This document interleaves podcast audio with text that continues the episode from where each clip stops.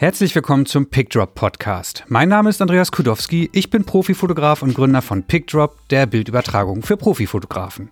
In diesem Podcast treffe ich regelmäßig Kollegen aus der Fotobranche und lasse mir erklären, wie sie arbeiten und wie sie erfolgreich geworden sind. Heute geht es ganz um das Thema Drucken, genauer das Fine Art Printing. Ich habe dazu zwei Profis besucht, die sich hervorragend damit auskennen, nämlich Ull und Annette von der Druckmanufaktur Dimarsch in Berlin. Bei Dimarsch lassen regelmäßig nationale und internationale Top-Fotografen und Künstler ihre Werke drucken und weiterverarbeiten, wenn sie auch noch das Letzte aus ihren Werken rausholen wollen. Die beiden erzählen, wieso es Sinn macht, sich richtig, richtig Mühe beim Drucken zu geben, wieso es gar nicht so leicht ist, hervorragende Drucke hinzubekommen und wie sie es trotzdem schaffen. Und ganz nebenbei geben sie natürlich auch noch ein paar Tipps, wie auch deine Druckergebnisse besser werden können, als sie es vielleicht aktuell sind. Ich wünsche dir also viel Spaß beim Zuhören. Los geht's. Mir gegenüber sitzen heute Ulfora und Annette Bär. Von Dimarsch. Von Dimarsch, genau. Ul ist Gründerin von Dimarsch und Annette, du bist? Geschäftsführerin. Was ist Dimarsch? Dimarsch ist eine Printmanufaktur mitten in Berlin, in Mitte, Mitte äh, Grenze Kreuzberg, direkt am schönen Engelbecken und es gibt uns jetzt seit äh, fast 13 Jahren. Ja. Und ähm, viele Menschen brauchen Drucke oder Fotoabzüge. Dafür sind wir da. Wir beraten die. Und wir haben uns ein bisschen spezialisiert, wo wir auch froh sind, dass wir jetzt einen großen Fuß reingekriegt haben oder wo wir auch wahrgenommen werden in der bildenden Kunst. Dass also immer dann, wenn ein bisschen mehr Denkarbeit geleistet werden muss, wenn Lösungen gefunden werden müssen, wie werden Bilder am besten umgesetzt, auch zum Beispiel innerhalb sehr engen Budgets, sind wir mittlerweile Spezialisten und eben Spezialisten im Papierbereich. Mhm. Wir sitzen hier bei euch im ersten von zwei Stockwerken eurer Printmanufaktur. Ich finde diesen, diesen, diesen Namen so schön, Printmanufaktur, das gefällt mir total. Mhm. Äh, umgeben von riesigen Druckern. Wie viel stehen hier? Insgesamt haben wir acht Drucker. Hier unten stehen jetzt, glaube ich, drei. Mhm. Und die anderen dann oben, da oben kommen wir auch noch nebenan. zu. Wir haben ja genau. vier Werkstätten hier. Wow.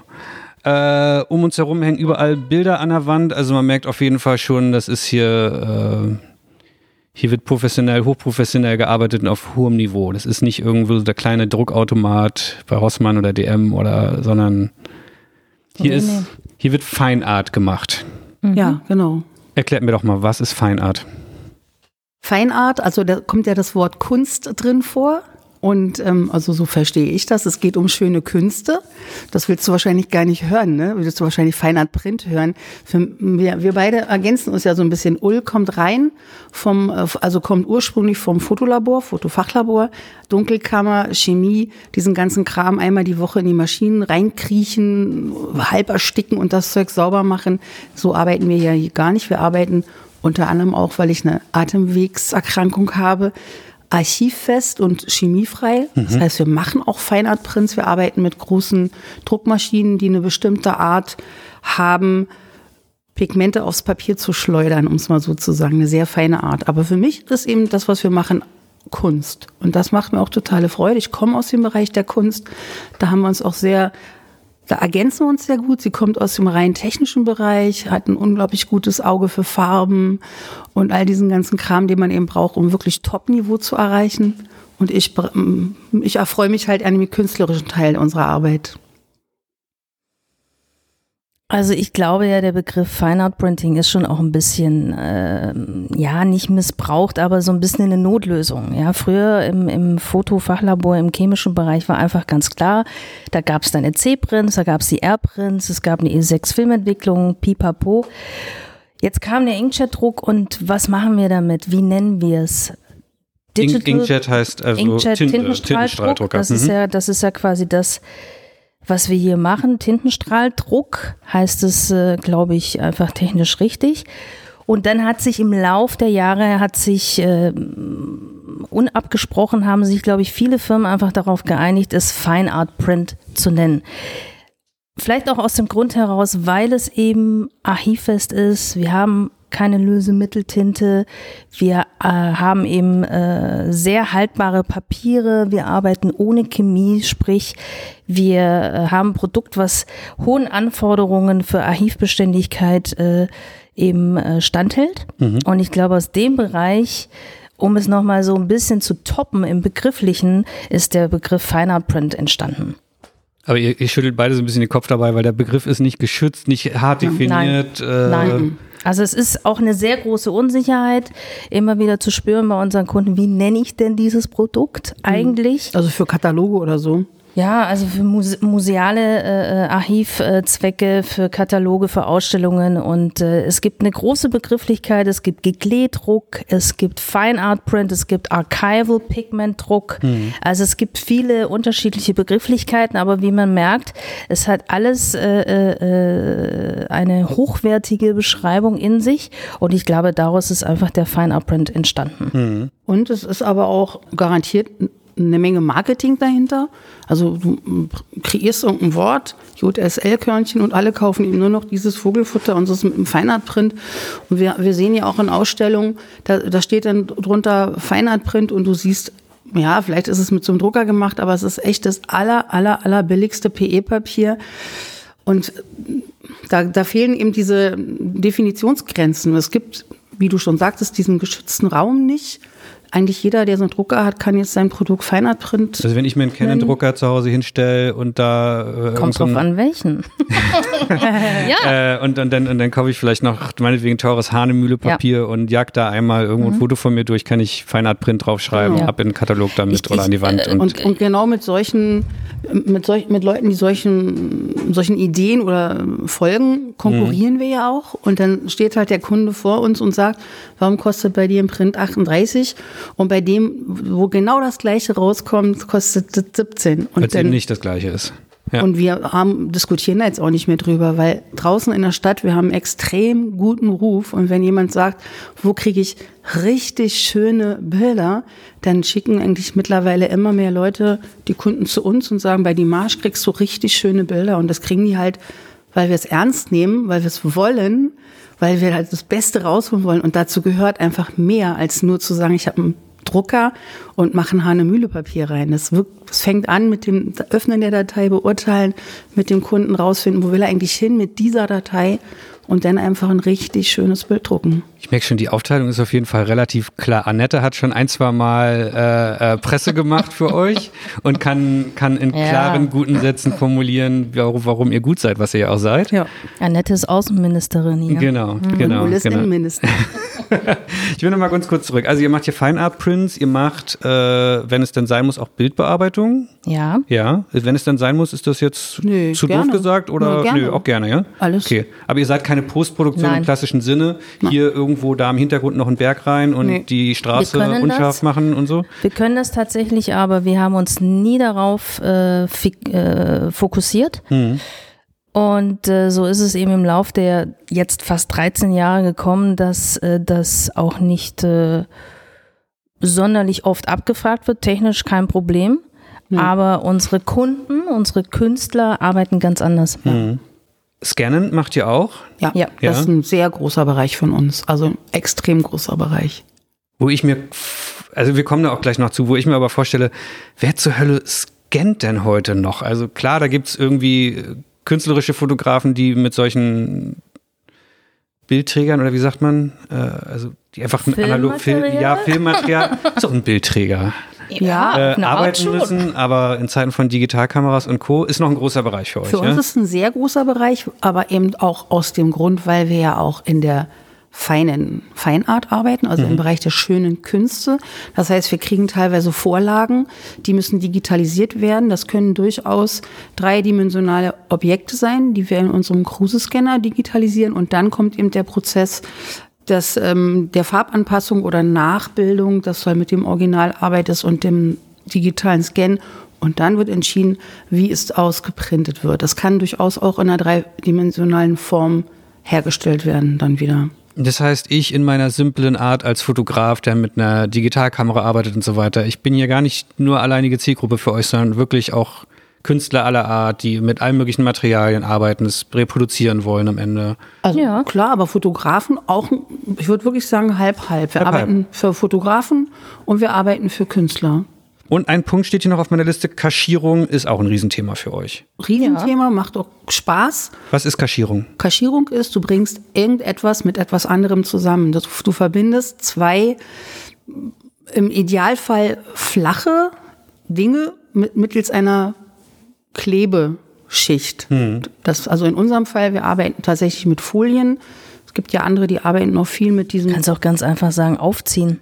ja, aufziehen, aber das ist ja nicht nur, wir bringen Nein. Ja, also das, wir entwickeln das natürlich auch weiter. Also wir versuchen eben auch da in diesem künstlerischen Bereich Angebote zu machen, die man woanders nicht findet. Aber ganz blöd gesagt, wenn ich mir ein Bild an die Wand hängen will, muss es auf irgendeinem Träger sein, Genau. den ich dann gegebenenfalls hinten mit Haken oder sonst wo an der Wand Genau. befestigen kann. Das ist ein ganz Das ist großer das Bereich. Kaschieren sozusagen. Naja, sagen wir mal so, es, es gibt die Möglichkeit, du kannst es kaschieren, aber wenn du es wie Wolfgang Tillmanns machen möchtest, nimmst du Clips Ja, frei und hängen. klippst es an die Wand ran. Also da gibt's ja auch jede mögliche Form der Präsentation. Das ist unter anderem auch ein wichtiger Part von uns, äh, diese beratende Tätigkeit oder das an die Hand nehmen und äh, vom, von der Idee bis zum Endprodukt zu betreuen. Hm. Ich habe aber euch auch schon hier und da was drucken lassen. Da geht es dann auch wirklich so weit zu sagen, das Motiv ist so und so, ähm, wir würden dir den und den Rahmen empfehlen oder Genau. die und die Ja. Rahmenfarbe. Also ihr stellt Rahmen nicht selber her, habe ich mich ein bisschen belesen, sondern seid mit den Experten in Berlin da, äh, naja, wie zusammen, nee, wie sagt man? Naja, Wir wir kooperieren. kooperiert mit Mhm, denen, ja, ja. genau. Ähm, so, das sind so die groben Bereiche, die ihr abdeckt. Ich würde mal ganz kurz nochmal auf die Historie zurückkommen. Ähm, ich glaube, Ul, das ist wahrscheinlich am ehesten was für dich zu erzählen, zum Erzählen. Ihr seid, Schauen wir mal. gibt's jetzt seit, rechne, rechne, 12, 13 Jahren? Ja, Image? 2008. Erzähl. 2008, ja, es war April und ich äh, kam aus einem Fotofachlabor, Opak, und habe da äh, gearbeitet, habe es mit aufgebaut. Und im Zuge der Digitalisierung hat äh, mein damaliger Chef ähm, eben keine Lust mehr gehabt und hat gesagt, okay, komm, ich mache das Labor dicht. Ich hatte meine Kunden aber und die standen vor einem Rätsel, ich auch. Ich habe damals äh, schon mit der Digitalisierung begonnen. Ich habe äh, Scans gemacht, ich habe äh, Ausbelichtungen am Fuji Frontier gemacht.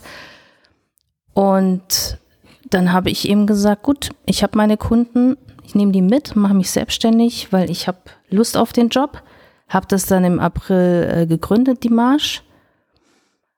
Und äh, im Zuge der Monate der Selbstständigkeit habe ich dann eben gesagt, du, ich will wieder Bilder produzieren, nicht nur digitalisieren und Bildbearbeitung machen, sondern ich möchte wieder was in der Hand halten, Papierabzüge.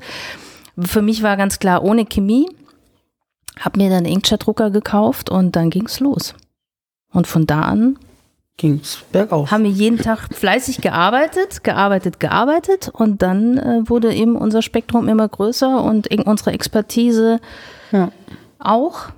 Was Und auch unter anderem wir daran lag, dass wir eben sehr schwierige, auch anstrengende Kunden hatten und dadurch selber zum anstrengenden Kunden für die Partner in der Industrie wurden, weil aufgrund unserer anstrengenden, nee, das ist, klingt falsch. nicht, es waren, es waren anspruchsvoll. anspruchsvolle Kunden und das sind ja eigentlich, wenn du Bock hast, richtig, richtig gut zu werden, brauchst du anspruchsvolle Kunden, die dich zwingen, ein Stück weiter zu gehen, als du eigentlich kannst. auch leiden. Auch leiden. Und das hat für uns eben bedeutet, dass wir relativ schnell, nachdem der Drucker da war, auch äh, viele Nächte da verbracht haben, weil wir versucht haben, das perfekte, in Anführungszeichen perfekte Ergebnis zu erzielen und an die Grenzen vom Material gestoßen sind. Die Fähigkeiten des Papiers waren, also mittlerweile, das kann man sich vielleicht gar nicht mehr so vorstellen, aber damals war das tatsächlich alles noch überall in den Kinderschuhen, auch wenn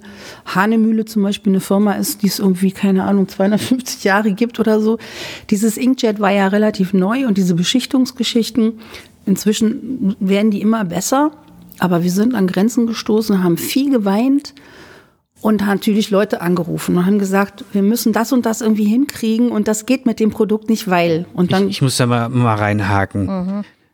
Das ist ganz doof jetzt äh, Ja. ausgedrückt. Ihr druckt vom Computer auf einen Drucker. Was, Genau. was kann denn da, also da druckt Was und dann und was da ist da, da ist da das? Bild drauf und fertig. Was ist denn da das, wo ist die, wo ist die Kunst? Ich provoziere jetzt mit Absicht natürlich, wie ihr merkt. äh, Ne? wir, wir hatten Also- das große Glück, und also wenn man es eben so als großes Glück sieht und oder eben finanziell natürlich ein großes Pech, weil das wahnsinnig teuer wurde. Wir hatten von Anfang an Schwarzkunden, die extrem tiefes, makelloses Schwarz wollen. Und nun hast du eben das, dieses Ding beim Photoshop, sieht ja alles geil und makellos aus Knackig. knackig, Ja. aber das musst du jetzt irgendwie durch einen Drucker bringen. Das ist ein mechanisch funktionierendes Gerät. Das heißt, Papieroberflächen haben irgendwo Kontakt mit mechanischen Teilen. Mhm.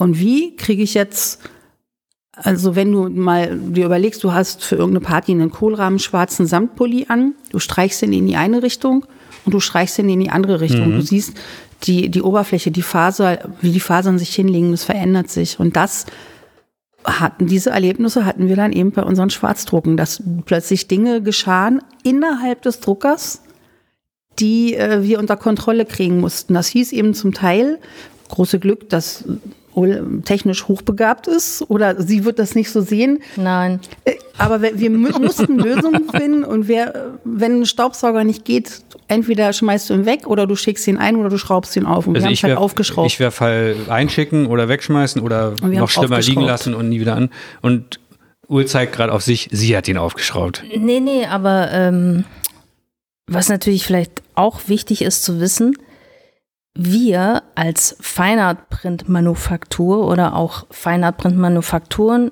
über ganz Deutschland, über die ganze Welt verteilt, wir sind ein Nischenmarkt. Das heißt, wir sind ganz, ganz kleine Gruppe an Anwendern, die, die ist für Japan, Canon oder Epson überhaupt nicht interessant. Hm. Aber wir arbeiten auf einem so hohen Niveau, sprich in einem, unsere Nische hat so einen hohen Anspruch, unsere Kunden haben so einen hohen Anspruch, der wird auch immer noch höher, je, je, äh, je mehr Leute digital arbeiten, je mehr Bildbearbeitung Bearbeitung passiert. Japan interessiert sich dafür nicht, weil Japan produziert für den Massenmarkt. Aber, die sagen aber, aber Moment, okay, ich stelle euch einen Feiner-Printer hin und ein Feiner-Printer ist auch was anderes wie ein Plotter im ja. Übrigen. Wir haben mehr Tinten, wir haben andere äh, Darstellungen der äh, äh Verlaufsabstufungen. Das müssen alles Feinabprinter leisten können. Das muss man ein Plotter im Copyshop muss das nicht. Und die funktionieren auch, aber in so da gibt es eben diese ein, zwei Prozent, die eben in den Feinart-Printmanufakturen passieren.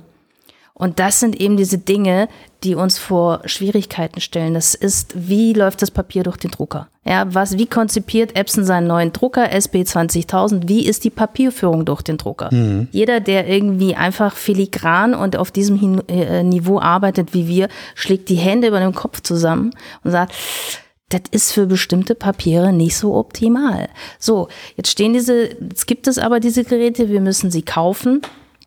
Und äh, wir müssen sie kaufen, auch weil äh, der Kunde irgendwann die besseren Tinten haben möchte, bla bla.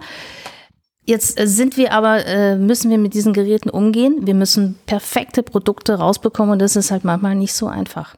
Das ist, also, es war am Anfang nicht einfach. Mittlerweile haben wir natürlich tausend Tipps und Tricks für uns rausbekommen, eben auch dadurch, dass wir, wie gesagt, wir hatten unbequeme Kunden oder anspruchsvolle Kunden mhm. und dadurch wurden wir anstrengend für Leute aus der Industrie, weil wir Fragen gestellt haben. Wir haben halt gesagt, okay, wir haben hier Datei XY, Kohlraben schwarz, makellos, wir haben hier ein Papier und wir haben den Drucker und das Ergebnis, was rauskommt, sieht nicht so aus wie am Monitor. So, sei dahingestellt, ob ein Produkt so aussehen muss wie am Monitor. Mhm. Aber unser Anspruch war das. Also, um es vorwegzuschicken oder nebenbei zu sagen, für 95 Prozent aller Leute, die Inkjets-Prints haben möchten, ist gesorgt. Aber die anderen fünf oder vielleicht nur drei Prozent, die brauchen natürlich Leute, also es gibt drei oder fünf Prozent oder ein Prozent da draußen hat, geht mit so viel Leidenschaft und, und, und Schmerz und Blut an das eigene Produkt ran und will dann natürlich in der Weiterführung, in der Produktion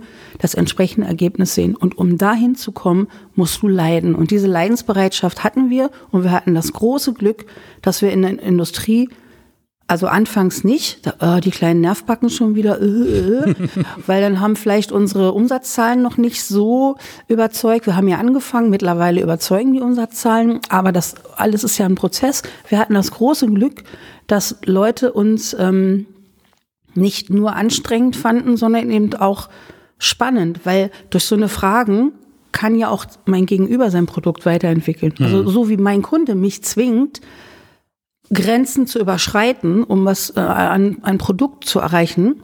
So zwinge ich ihm den Hersteller, wenn er bereit ist. Das heißt, der Canon oder Epson-Vertreter, der bei euch war, der hat draußen nochmal tief durchgeatmet, ist reingegangen und wusste, das wird jetzt kein 10-Minuten-Termin mit der Bestellungaufnahme, sondern Mehr das Papier, muss man oder, oder die ehrlicherweise Papierhersteller. sagen. Okay. Genau. Aber tatsächlich atmen die bei uns nicht durch. Nee, Also wir weil sind immer die, freundlich. weil wir, weil wir äh, gar nicht bestrebt sind, ähm, Fronten aufzubauen Fronten so. Aufzubauen, ich weil das wir gar nicht? Aber Nee, aber ich glaube, dass, ähm, dass wir das schon relativ gut hinbekommen, dass sie es als, äh, dass sie es annehmen können als als äh, äh, Herausforderung. Ich glaube wirklich, äh, in dem Fall müssen wir eher durchatmen, wenn wenn die kommen, weil wir natürlich oft an an auf verschlossene Türen gestoßen sind. Na, weil Man muss jetzt das haben wir noch nie gehört. sagen, am Anfang. Ne? Am Anfang, Das hat sich ja. ja extrem verändert, aber als Ja, gut, aber natürlich hast du schon manchmal auch äh, Druckerprobleme, rufst beim Service Level an, Second Level oder was auch immer. Und da, da hast du Okay. natürlich dann schon Fronten. Ne? Ja, also äh, Ganz spannend einfach. zu hören. Auch bei euch gibt es manchmal Druckerprobleme, nicht nur in jedem Büro und Privathaushalt dieser Welt. Ähm, Finde ich auch total spannend zu hören, dass hier diese riesigen Geräte, die hier stehen, die irgendwie drei Meter, zwei, zwei drei Meter breit sind, ähm, eigentlich gar nicht für euch, für diesen Fine Art Print hergestellt werden. Da fragt man sich ja, wofür denn sonst? Masse. Aber wer ist denn die Masse von drei Meter breiten oder zwei, drei Meter breiten Drucken? Na, du musst mal fairerweise sagen, die Drucker sind nicht zwei, drei Meter, weil das wäre jetzt tatsächlich eben dieser Industriedruck. Wir arbeiten in einer maximalen Laufbreite von 1,62 Meter. Okay, sie wirken riesig, sagen wir es so. Die Maschinen sind auch groß, Ja. aber die Papiere maximal 1,62. Ja. Also da gibt es noch einen ganz anderen Markt, der nicht Feinart macht, für die das eigentlich hergestellt ist. Und Genau. ihr müsst euch anpassen. Naja, doch, diese Drucker werden ja auch für, also Internetanbieter, die jetzt kilometerweise Drucke verkaufen, zu billigeren Preisen als wir, arbeiten mit den gleichen Maschinen, vielleicht sogar mit den gleichen Papieren, was ich ein bisschen bezweifle, oder mit einigen Papieren auch. Aber äh, das reicht eben nicht. Du musst auch schon den Willen haben, da ein bestimmtes Ergebnis rauszuholen. Wir können nicht alle unsere Geheimnisse auf den Fakt ist, wenn du jetzt von 30 äh, Druckereien, die jetzt nicht im Verband sind, Ne, Zu dem Verband kommen wir noch, ja. äh, Produkte nebeneinander legst, die von der gleichen Datei kommen, dann wirst du sehen, wer bluten möchte und wer einfach nur Kohle machen will. Das, den Unterschied siehst du, ohne jetzt Namen zu nennen. Ja, also wir, ähm, wir haben einfach einen sehr, sehr hohen Qualitätsanspruch. Wir haben den, weil unsere Kunden den haben. Ja. Und manchmal wäre es mir auch lieber, wenn es anders wäre. Nee. Naja, Ach, stinklangweilig, nein. Nein, aber natürlich habe ich schon draußen eine große Papiertonne, ja, in der Ja. halt eben viel äh, teures Feinartmaterial landet, weil es eben durch die Qualitätskontrolle gerutscht ist. Und äh, es wird, äh, jeder Druck wird kontrolliert und wir haben jetzt einen neuen Drucker, den lernen wir auch jetzt kennen. Das geht dann auch nicht innerhalb einer Woche, sondern das dauert dann schon auch äh, lange, um eben alle Macken und äh, Eigenarten kennenzulernen. Und du denkst im ersten Moment, Mensch, sieht toll aus, aber dann hast du eben bestimmte Formen der Betrachtungsmöglichkeit und dann äh, guckst du kacke drauf aus. und siehst, okay, nochmal. Und das kann dann unter Umständen 1,50 Meter mal 2,20 Meter Bild sein. Aber da musst du durch und diesen Qualitätsanspruch haben wir. Und viele Betriebe sicherlich, die den gleichen Drucker, die gleichen Tinten, das gleiche Papier benutzen, haben einen anderen Qualitätsanspruch. Aber, aber nur so wird man ja gut und bekannt Genau. und äh, wird irgendwann in einen Qualitätspodcast wie diesen eingeladen.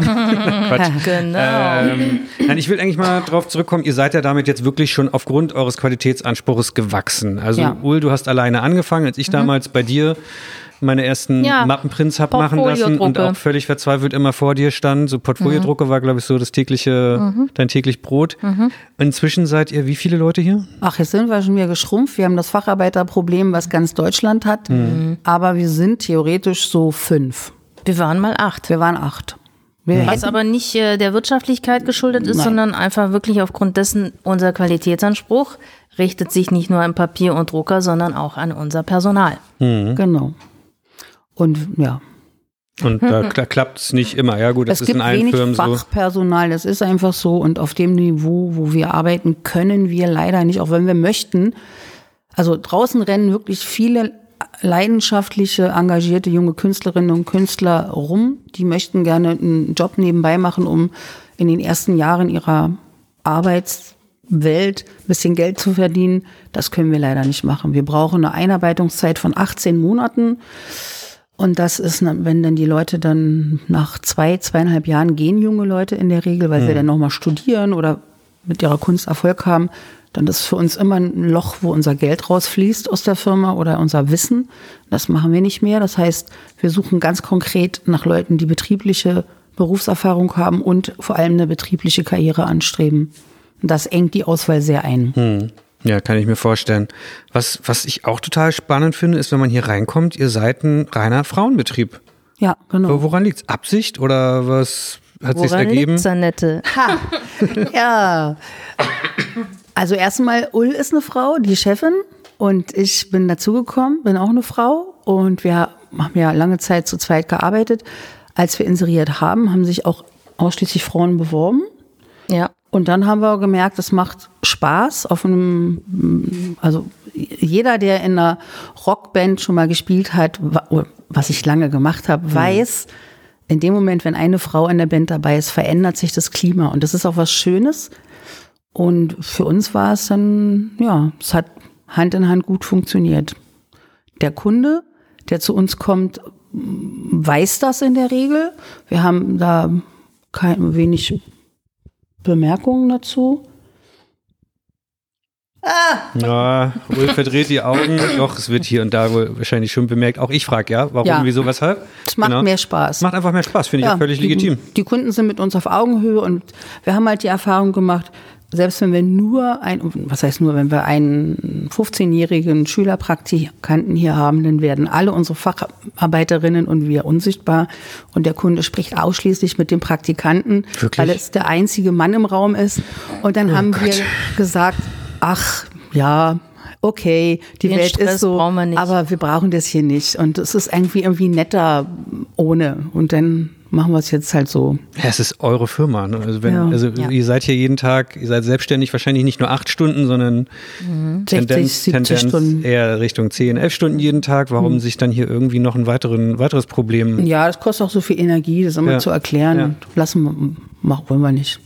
Wow, finde ich total geil irgendwie.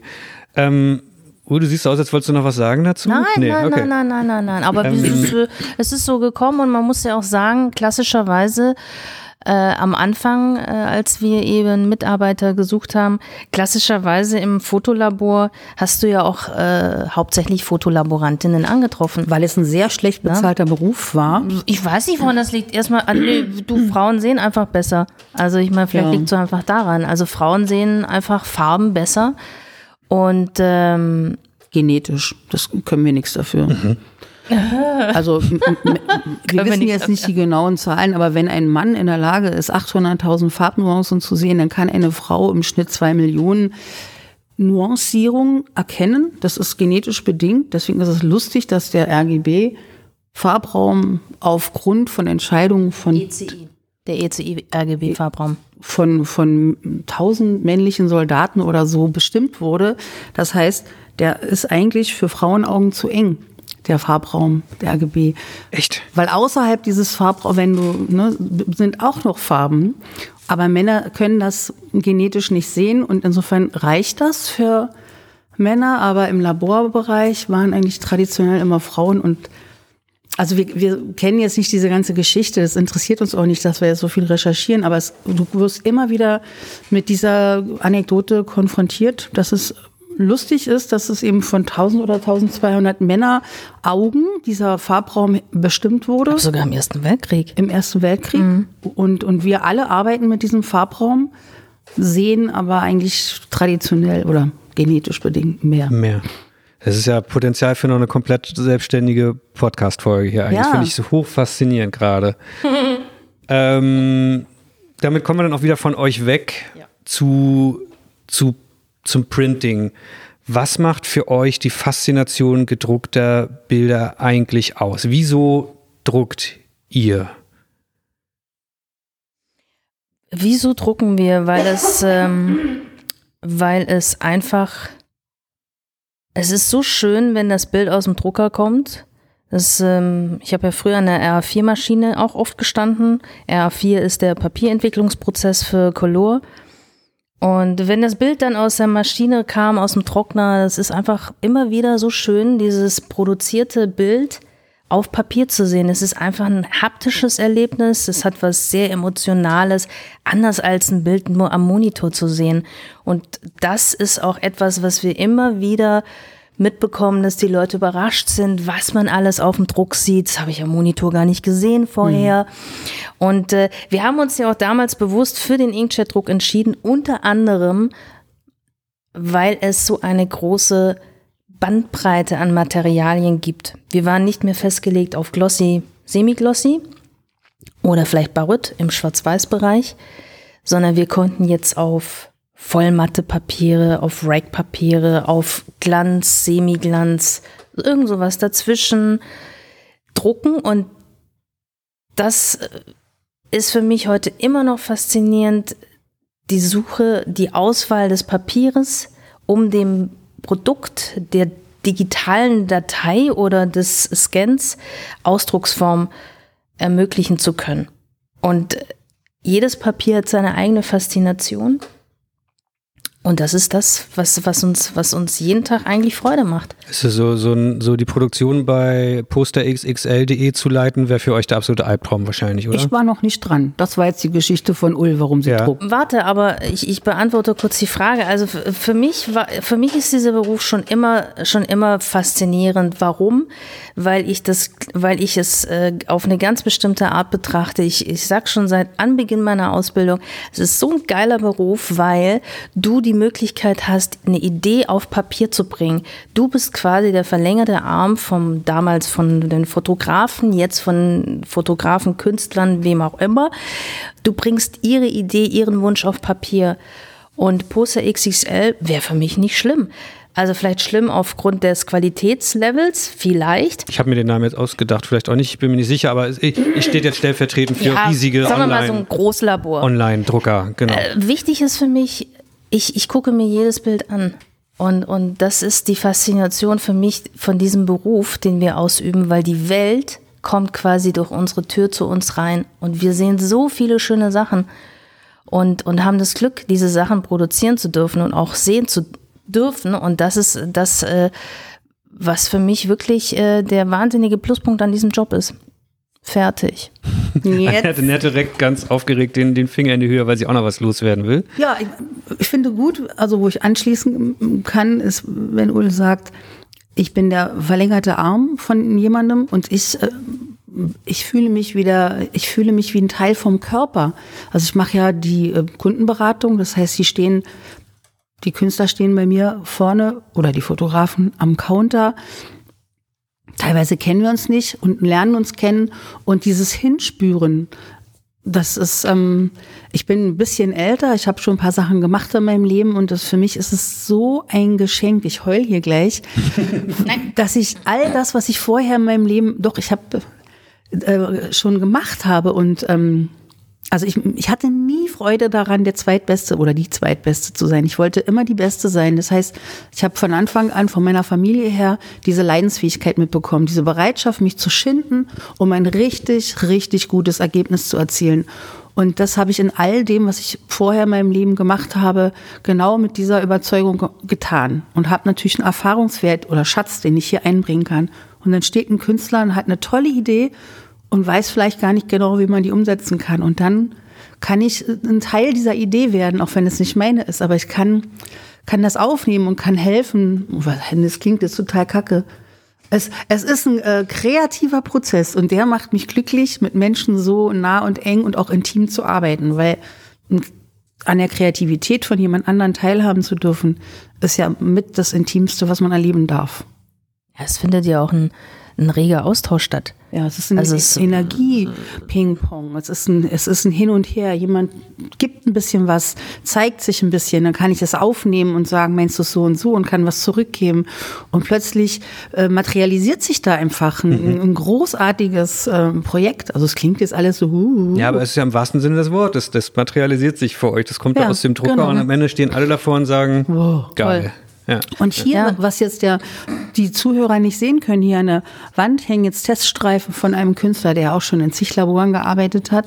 Und der steht halt, heute macht er hier die Abnahme und der hat wahrscheinlich in allen Laboren schon seine Drucke gesehen und sagt, Ul, oh, wow. Also also auf Englisch. Ich weiß nicht, wie du es gemacht hast, aber es sieht echt geil aus. Wieder ein Stammkunde gewonnen. Ja, und der, der sagt auch, also der hat ja, wird es hier uns als Kunde erhalten bleiben. Das ist natürlich schön, wenn wir merken, weil alles das, was wir können und wollen, eben auch sichtbar wird. Anders aussieht, als wenn es nur einfach aus dem Drucker kommt. Wenn ich jetzt sage, liebe Fotografen da draußen, die ihr mit euren Fachlabors oder Printmanufakturen oder sonst wo immer nie so richtig 100%ig happy wart, geht mal zu Dimash. Ist das, die- habt ihr, kriegt ihr jetzt Angst, weil jetzt 100 anstrengende Kunden vorbeikommen oder ist das gerade so, yay, geil, endlich? Wir denken, jedes Labor findet seine Kunden und es gibt bestimmt Kunden, die genau sowas brauchen und suchen, was wir anbieten können. Und es gibt andere Kunden, die stehen auf ganz andere Sachen, die brauchen mehr sowas von sich selbst überzeugtes und breitbeiniges und irgendwelche Also was, was wir so. eben, äh, ja, sag nicht schon wieder, nicht Bügeleisen hier.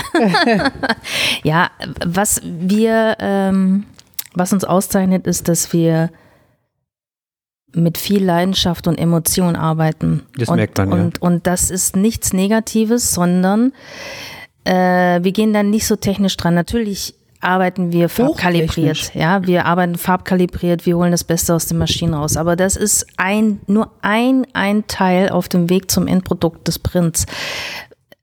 Weißt du, wenn, wenn, wenn dann jemand kommt, wie viel D-Max? Wie viel dies, wie viel das? Ja, diese Werte gibt es, wir messen das auch. Aber was ist denn ausschlaggebend? Gehst du mit deinem, du gehst ja nicht mit deinem Densitometer in der, zu deinem Ausstellungsprint und hältst den dran und sagst, oh, geiler Ausstellungsprint, oder guck mal, D-Max so und so, sondern du guckst es, du guckst das Gesamtwerk an. Und du hast Emotionen, deine, deine Besucher haben Emotionen. Oder einfach ein Bild, ja, zu begreifen. Ne? Du kommst rein und du siehst dein eigenes Bild hier an der Wand hängen und du sagst, boah, es sieht ja echt noch geiler aus. Also du meinst jetzt wirklich mich gerade, Ja, weil ich hier genau vor einer halben Stunde reingekommen bin und mein und eigenes sagst, Bild hier. Mein ja. eigenes Bild hängt hier und es sieht ja oh, noch geiler aus als das bei mir zu Hause. Ach Mensch, Ul, du hattest mir ja gesagt, lass den weißen Rand weg. Hm, Jetzt sehe ich es hier und irgendwie ist es geiler. Und das ist eben dieses, du hast ein Printlabor, und dem kannst du dich anvertrauen. Du kannst dich völlig nackt in die Hände geben, wenn die Chemie stimmt. Und jetzt reden wir von Chemie, obwohl es ja hier, das ist eine andere ist, Art ja. von Chemie. Und ähm, wer bereit ist, die Reise mit einem Printlabor, und das sind ja, wir müssen jetzt ja keinen Spuk drum machen. Wir sind ja nicht die einzigen auf der Welt, die so arbeiten. Aber Natürlich, äh, dadurch, dass es jetzt wirtschaftlich nicht so interessant ist, weil wir sehr viel mehr Aufwand betreiben müssen für die gleichen Verkaufspreise. Also, ne, du hast einen Verkaufspreis X, 100, und ähm, du kannst dafür 10 Prozent leisten oder 90. Und wir leisten halt 90 und dann ist natürlich die Gewinnspanne gering. Und wenn es Leute gibt, die, die einfach Bock haben, mit jemand anderen ihre eigenen Sachen auszuarbeiten, dann sind sie ja sicherlich richtig, wenn sie Lust haben, auch sich auf so eine Reise einzulassen. Wer, wer sind denn dann eure Kunden? Was ist euer, wer ist euer typische Kunde? Name-Dropping ist jetzt auch gerne erlaubt. Ein, zwei Namen fehlen ja schon. Können wir leider nicht machen, Name-Dropping. Also wir haben ja ein paar Namen auf unserer Liste. Der Webseite, ja. Ja, auf der, ähm, die, aber das ist jetzt, Naja, Ja. du kannst doch, aber neulich hast du es mir doch gesagt. Äh, Ja, also wir äh, arbeiten- Du kannst ja die Länder nennen. Wir Ja. arbeiten Also sehr, ich- sehr viel für, für Ich hab eine tatsächlich kleine- Künstler. Liste gemacht, die kann man ja mal rausholen. Ähm, warte mal. Moment. Oh, jetzt musst du überspielen, Ul. Kannst du Wir haben irgendwas Zeit. sagen? Ach so, haben kann Zeit. Die meisten. Menschen sitzen gerade im Auto, auf der Autobahn so. oder bearbeiten gerade Bilder und hören das einfach nebenher. Also äh, man kann schon sagen, jedes Labor Ja. findet seine Kunden. Und ähm, es gibt auch tatsächlich Kunden, die möchten mit uns nicht arbeiten. Das gibt's einfach. Ja. Weil wir ihnen vielleicht nicht äh, im Gespräch zu nicht technisch genug sind. Viele wollen ja gerne über Technik reden. Aber Bilder sind Emotionen. Aber das ist nicht unsere Passion und das wirst du mir auch nicht entlocken. Ich rede nicht mit dir über Gradationskurven, über Tonwertkurven. Haben wir schon, aber Haben Ja. wir schon, ja, aber ich, ich mache das und ich, ich, ich arbeite das aus und ich benutze diese Werkzeuge natürlich, um äh, zu einem Endprodukt zu kommen. Aber das Endprodukt hängt hier an der Wand oder hängt in der Ausstellung oder wird gerahmt oder wird kaschiert. Nicht an der Tonwertkurve wird kaschiert. Und das ist eben der Punkt. Und damit kommen, viele fühlen sich damit wohl, weil sie auch sich nicht dafür interessieren. Viele wollen eben einen exzellenten Druck. Und das ist das, was wir können und was wir auch liefern. Und wie wir da hinkommen, es Ja, aber gibt viele ja, Wege. Die wollen ja eben nicht nur den exzellenten Druck, die wollen eben auch umgehauen werden. Und ich erzähle jetzt eine Geschichte natürlich ohne ähm, Namen zu nennen. Also wir haben ja auch, ähm, also eine ähm, sehr berühmte Künstlerin hat ähm, ein Familienmitglied ist gestorben. Sie konnte lange Zeit nicht äh, kreativ arbeiten und dann kam eine neue Serie, als sie wieder anfangen konnte zu arbeiten und die war echt äh, dunkel die Serie. Also ich meine jetzt nicht schwarz, sondern Inhaltlich dunkel. ja, das ist äh, gegenständlich halt. Und dann, dann sitzt halt Ull mit der Künstlerin und die arbeiten und irgendwann geht von diesem Pult so eine Energiewelle aus und du merkst, du musst gar nicht hingucken, du merkst, du weißt, jetzt haben sie es. Jetzt ist das Bild auf dem Punkt so und dann druckst du es raus und du stehst davor und kannst heulen, obwohl es nur äh, Dinge sind, ein Raum und so. Und es ist so auf den Punkt ausgearbeitet, dass du Gänsehaut kriegst. Und das ist natürlich schön, wenn du, wenn du merkst, dass diese Emotionen, die also ein, ein Bild transportiert ja auch Gefühle, das ist so. Und man möchte Gefühle ansprechen. Und wer was Im- anderes im besten behauptet, Falle, ja. im besten Falle. Schaffen nur die wenigsten leider, aber Ja, und, und mit Ull zum Beispiel kannst du das äh, schaffen, wenn du Lust hast, dich auf so eine Reise auch einzulassen. Also Ull, unsere, unsere Digital Operator hier, Und Chefin. die hat die große Gabe, wenn jemand sich äh, darauf einlässt, sie, sie, sie bietet halt an. Du sitzt am Monitor mit ihr und sie bietet an, dank, dank, dank, dank. Und im Idealfall läuft ja so ein nonverbaler äh, Dialog ab. Und sie bietet an, sie bietet an, sie bietet an. Und plötzlich erstarren, erstarrt das und dann muss sie nichts mehr anbieten, weil es das ist, weil was die Künstlerin, der Künstler halt sagen will mit dem Bild.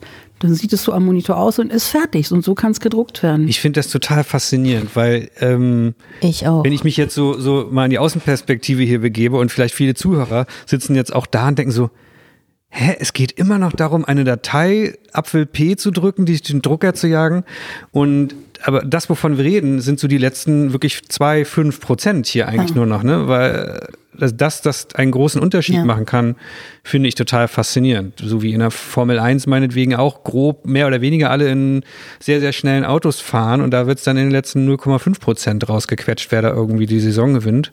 So ist es bei euch. Ist jetzt der Ja, schnellste Vergleich, aber- der mir eingefallen ist, aber. Nö, aber stimmt ja schon. Aber n- naja, guck mal, ich meine, ich mache das jetzt seit, ich mache den Job seit 93 und habe schon viele Bilder bearbeitet und vergrößert und gedruckt. Du hast ja natürlich dann auch ein bisschen so einen Schatz an Erfahrung.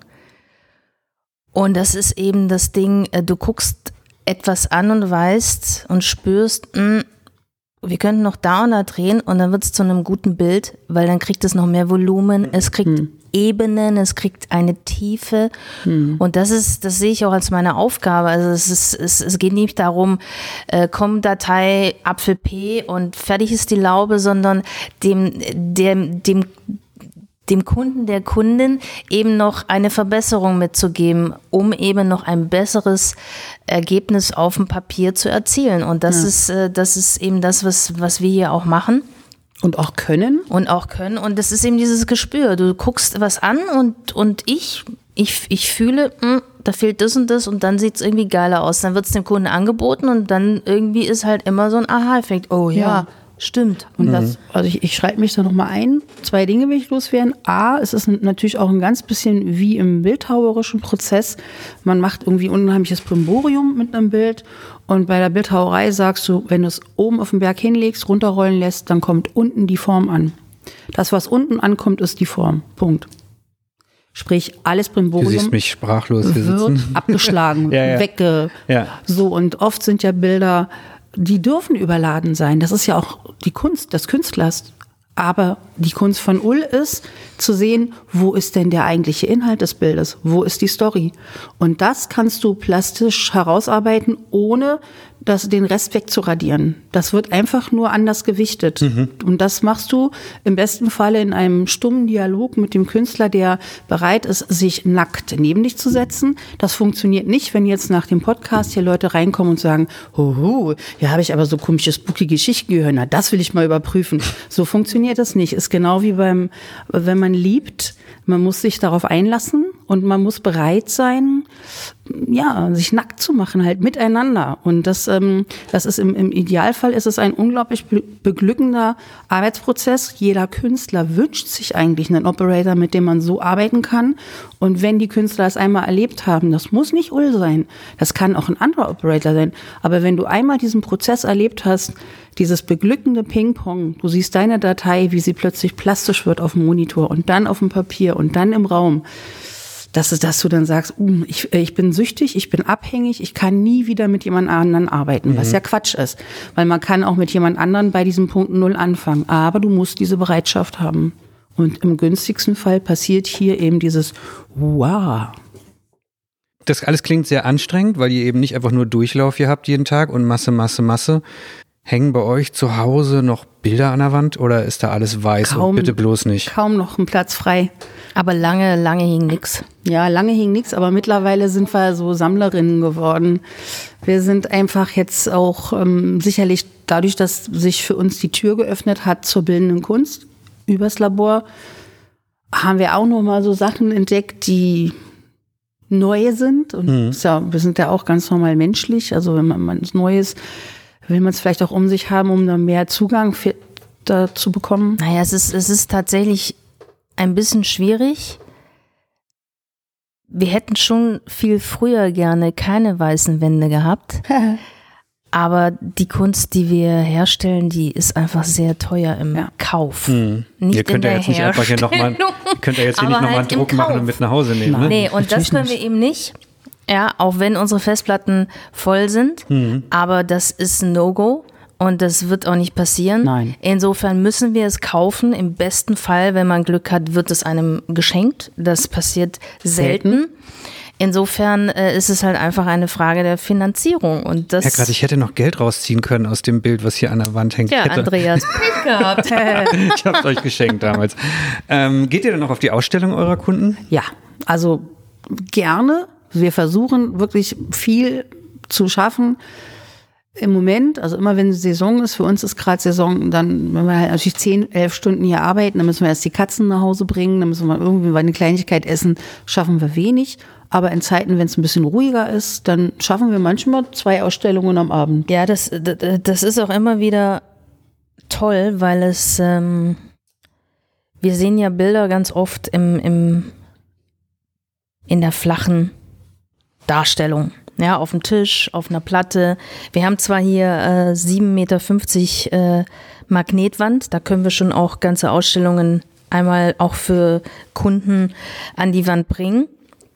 Aber es ist immer wieder anders. Also auch selbst wenn ich die, die, die Bearbeitung am Monitor mache und dann geht's in den Printprozess oder es geht dann noch in die Kaschierung.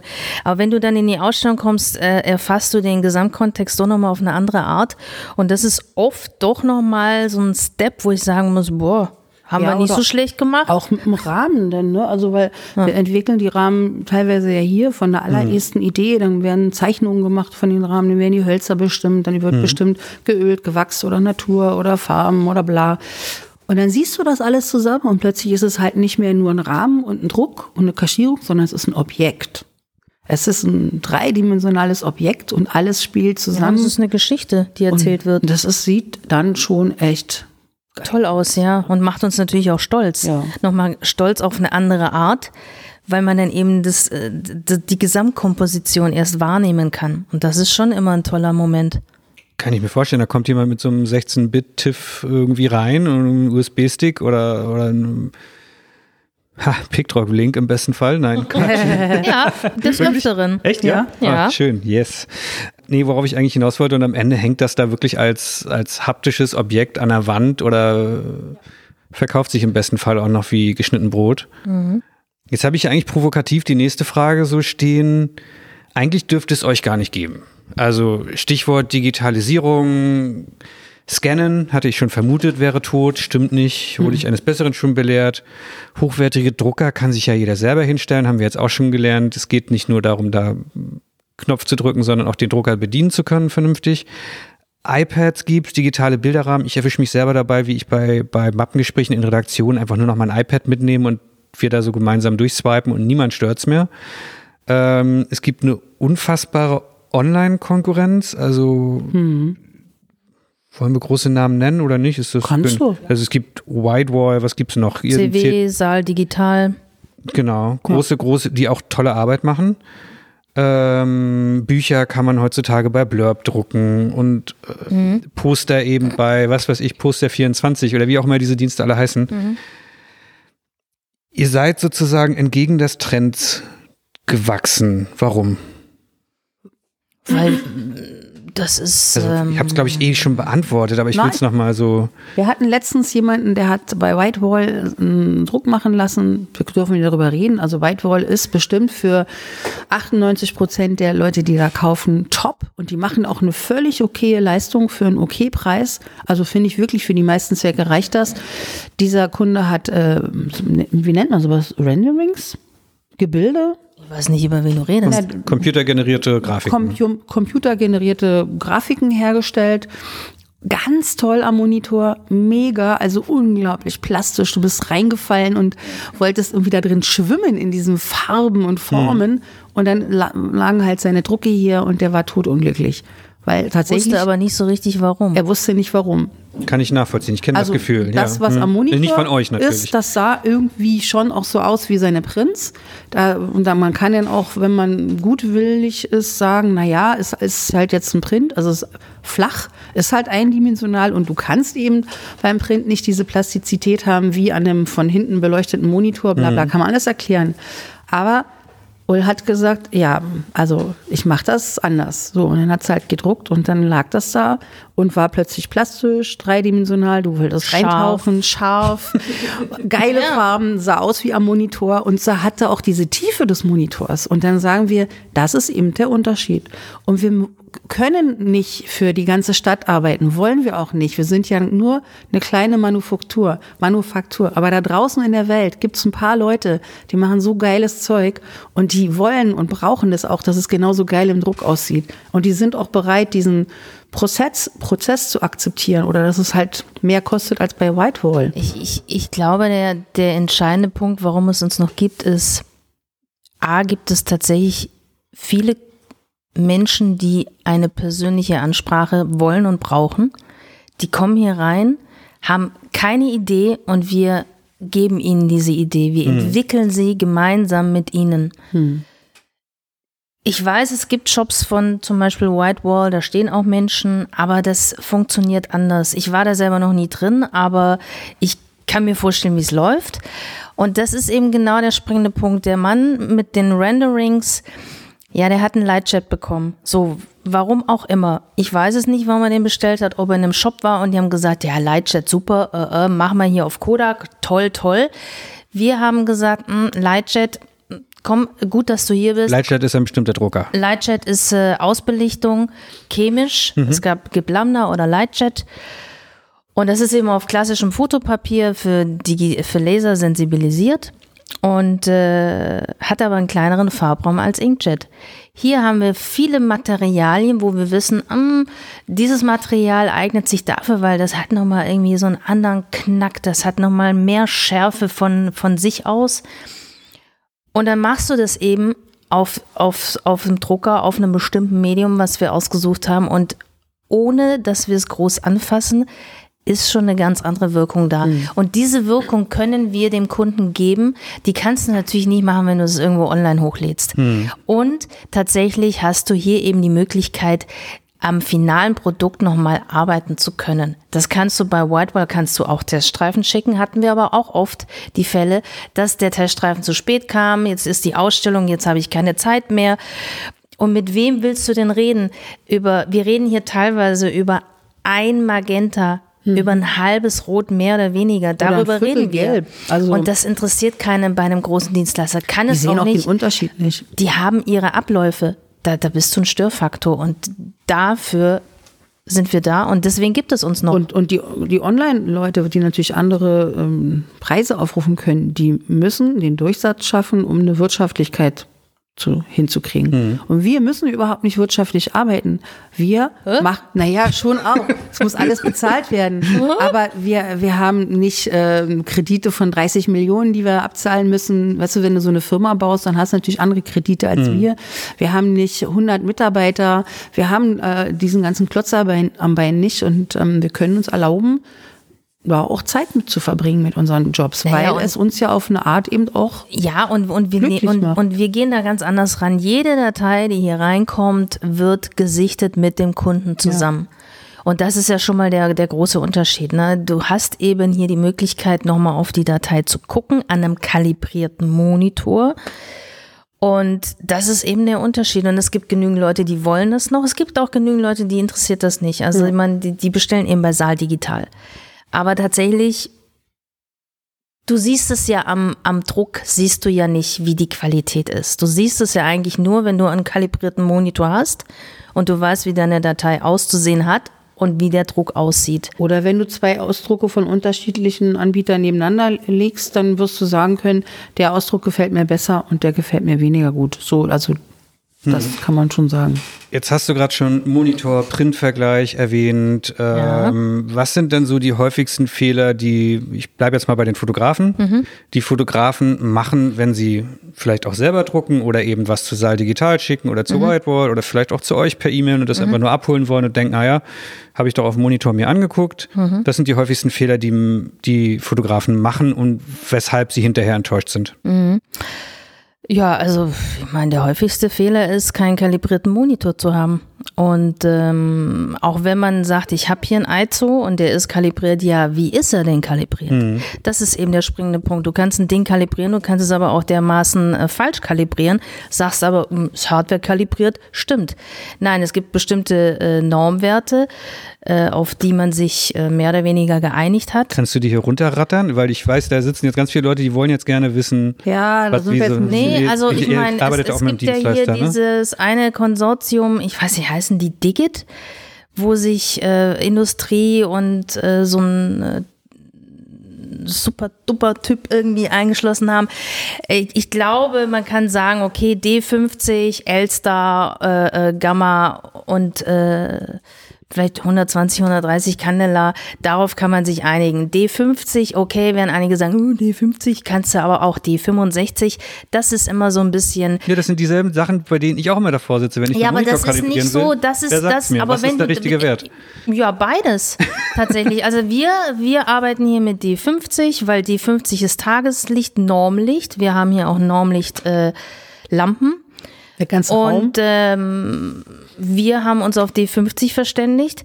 Wenn du mit D65, dann ist es jetzt nicht so ein Beinbruch.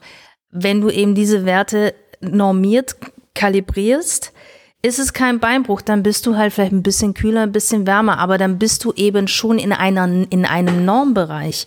Und viele sind aber nicht im Normbereich. Nee. Die kommen mit dem, mit dem äh, Apfelbuck hier an und sagen, ja, so, so das ist meine Datei. MacBook soll es mhm. aussehen. Und dann äh, ziehen wir es auf den Stick, gucken es am kalibrierten Monitor an und ja, ich meine, dann sieht das halt irgendwie einfach ganz, ganz Und anders aus. Und das verstehen viele nicht. Ja? ja? viele sagen, ja, wieso, das ist doch aber hier, ich will es genauso haben. Und du sagst, ja, aber dein Monitor hat nichts mit der Außenwelt zu tun. Das ist schon mal der erste Punkt, den man wirklich ernst nehmen muss seinen, seinen äh, Monitor zu kalibrieren. Und wie gesagt, ob du jetzt D50 oder D65, das ist, glaube ich, nicht so der Beinbruch. Du hast es dann schon mal auf den Weg gebracht. Und du bist dann entweder kühler oder ein bisschen wärmer, aber mehr nicht. Hm. Hm. Du bist schon mal bei 98 Prozent und nicht mal bei 70. Ja. ja. Und ähm, der zweite Punkt ist, bleibt sauber in euren Profilen. Hm. Das ist einfach das Ding. Ist, ich meine, das äh, switch nicht von CMYK zurück zu RGB, dann wieder rüber, dann gehe ich mal ins sRGB, dann gehe ich mir ins Adobe RGB, sondern bleib einfach sauber in deiner, in deiner Farbsprachkette. Du gar nicht, wie oft wir das hier erleben, ja. dass, dass am Monitor irgendwelche Farben dargestellt werden, für alle, die davor sitzen, sichtbar und dann machst du einen Druck und der Druck hat überhaupt nichts zu tun mit dem Monitor. Das liegt aber nicht daran, dass unsere Farbprofile nicht ordentlich geschrieben sind, sondern es liegt daran, dass die Farbwerte, die eigentlich in der Datei festgeschrieben sind, anders sind als die dargestellten. Weil irgendwann irgendwer mal im sRGB war und vom sRGB in den anderen Farbraum gegangen ist. Hm. Und dann äh, sind halt Irritationen. Wir hatten mal hier einen ganz tollen Vortrag von jemandem, also der mich als, ich bin ja in so Sachen auf irgendeine Art auch unbeleckt und ein Laie, der hat dann so gesagt, so, es ist halt spannende Welt, du machst, du siehst da draußen die Wirklichkeit guckst raus, machst ein Foto mit deinem Handy oder nimm mal eine Kamera, mhm. dann hast du das, was da draußen in der Wirklichkeit ist, in irgendeiner Form als Nullen und, und, und Einsen da. Und dann wird das von der Kamera irgendwo in ein Programm rüber, rübergezogen, dann wird das äh, konvertiert, dann wird das in ein äh, auf, dem Bildbearbeitungsmonitor dargestellt, dann geht's aus dem Bild in den Stick, vom Stick geht's dann zum Drucker und da wird's da an den Monitor angeguckt und dann geht's in, den, in die Maschine zum Ausbelichten. So, wie viele Schritte sind eigentlich dazwischen? Wie viele Fehler können da passieren? Und was für ein Wunder ist es doch, wenn am Schluss ein Print rauskommt, der sieht aus wie der Blick aus meinem Fenster. Und wenn, das hat mir echt auch Gänsehaut gemacht, weil ich dachte, ja, das ist ja wirklich ein Wunder, wie viele Schritte dazwischen sind und wie viel da schief gehen kann. Und ja, das, ja. das zu verstehen, ist natürlich, also für mich, ich bin ja wie gesagt ein Laie, ich bin ja so ein Quereinsteiger in diese ganzen technischen Sachen, das hat mich schon schwer beeindruckt. Und dann habe ich auch viel eher verstanden, warum eben manchmal manche Sachen auch technisch schief gehen, warum wir so komische Dateien manchmal kriegen, hm. weil Leute halt durch die Farbräume ist langweilig, ne? Switchen. Nee, überhaupt nicht langweilig nicht. Ich wollte du bist hier nicht Tech-Woman. Ich bin hier nicht Tech-Woman. Genau. Also überhaupt nicht, ne? Ähm, Annette erzählt eher von ihrer Faszination über die Technik, den technischen, die Hinter den technischen ja. Hintergrund verstehen tut Ul viel mehr. Ja. Aber ja. einfach konsistent bleiben und wenn man einmal in Adobe RGB angefangen hat, äh, sein Rohr zu öffnen, dann bleibt da oder in Profoto RGB oder in was auch immer. Also genau. wir haben ja Gott sei Dank das Glück, dass die äh, Drucker große Farbräume abbilden können. Und ähm, deswegen schon mal, wenn man weiß, man geht mit der Datei nicht ins Internet, sondern möchte sie wirklich drucken, bitte nicht sRGB, weil das ist der kleinste Farbraum. Hm. Wir können Adobe RGB, wir können ECI RGB, wir können Pro-Foto, können wir alles darstellen. Und, und warum sich reduzieren, wenn die Kamera es kann? Ja. Der Monitor kann es und der Drucker und das Papier können es auch. Also das Schön. ist einfach schade. Allerdings muss ich dazu sagen, okay, bei manchen Online-Dienstleistern, die wollen sRGB, da muss man sich einfach vorneweg beim Dienstleister informieren. Aber wenn man Adobe hat, die Möglichkeit, sollte man sie nutzen. Ja, aber ich glaube, ein, ein, ein Dienstleister, der große, tolle Prints machen will, der nur sRGB nimmt, den kannst du dann, glaube ich, außerhalb des Urlaubsfotos und sonst was Bereichs eh nicht ernst nehmen, oder? Ich bin ja nie auf diesem Portal, deswegen kann okay. ich es dir nicht sagen. Aber ich, ich, denke, ich denke, dass, äh, ja, weiß ich nicht, vielleicht ist, vielleicht ist es dann einfacher in der Prozesskette, keine Ahnung. Ich meine, frühe Fuji, äh, Frontier haben ja viele, der kann profiliert arbeiten, viele machen es aber nicht und äh, schieben dann halt alles sRGB raus, was nicht sein muss. Wird aber so gemacht und dann gibt es eben diese Fälle, äh, warum hm. sieht denn meine, mein Model aus wie eine Wasserleiche? Hier mein Adobe RGB sieht doch toll aus, jetzt habe ich hier den Druck. Ja, mhm. aber das ist ein anderes Problem. Mhm. Um jetzt nicht so, so ewig weit noch auf diesen Profilen rumzureiten. Es gibt noch einen dritten Punkt, den ich euch noch in den Mund legen will. Selbstleuchter versus Papier. Selbstleuchter? Na, Selbstleuchter, also ein Monitor ist ein, ist das nicht so. der Begriff dafür, ein Selbstleuchter oder was ist der offizielle Fachbegriff? Hint oder Hintergrund beleuchtet oder? Monitor? Ich habe das irgendwo mal gelesen. Also ein, ein Papier leuchtet schön, nicht, ein Papier leuchtet nicht selbst und ein Monitor leuchtet. Das heißt, ja, wird per se schon mal kom komplett anders ja, dargestellt. Genau. Ist doch auch noch ein weit verbreiteter Fehler zu senken. Ah, es sieht auf dem Monitor gut aus, gebe ich jetzt aus, müsste dann genauso wirken gedruckt, ja, oder? Genau. Ist ein Fehler. Wobei man halt sagen muss, wenn, wenn du, also es gibt ja Color Management, und äh, wir RGBler mussten das ja hart lernen.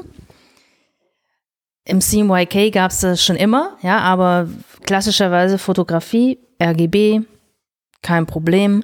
Jetzt kam das digitale uh, Farbmanagement, was ist das denn? Was sind denn Profile, dit und dat?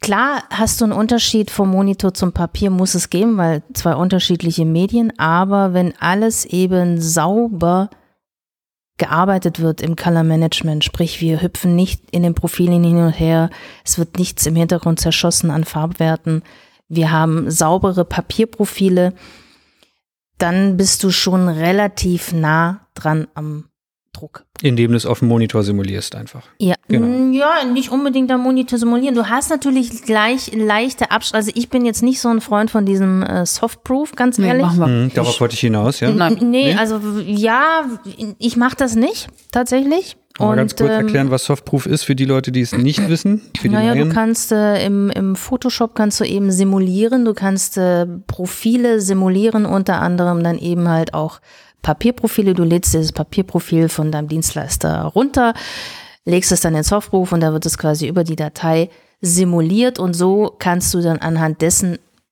das Papier in seiner Wirkung simulieren. Ich halte da nichts von. Ich auch nicht. Ich finde es einfach immer zu dramatisch und so schlecht sieht es eigentlich meistens gar nicht aus im Druck.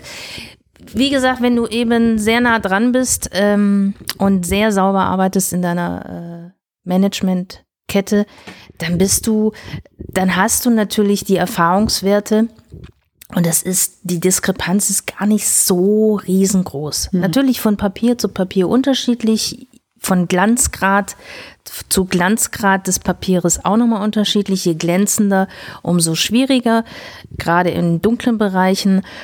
Aber du bist sehr nah dran und brauchst diesen Softproof eigentlich nicht. Und, und, und wir, wir, wir arbeiten ja täglich mit unserem Papier, mit unterschiedlichen Papieren. Wir wissen ja meist schon intuitiv, wenn wir ein Bild sehen, in, in welche Richtung von Papier wir gehen müssen mit diesem Motiv, um eben mm, da 98 Prozent rauszuholen. Weil manche Papiere haben von Haus aus wollen in die und die Richtung, wollen, äh, können durch Zeichnungen in dunklen Bereichen besser abbilden als andere und so.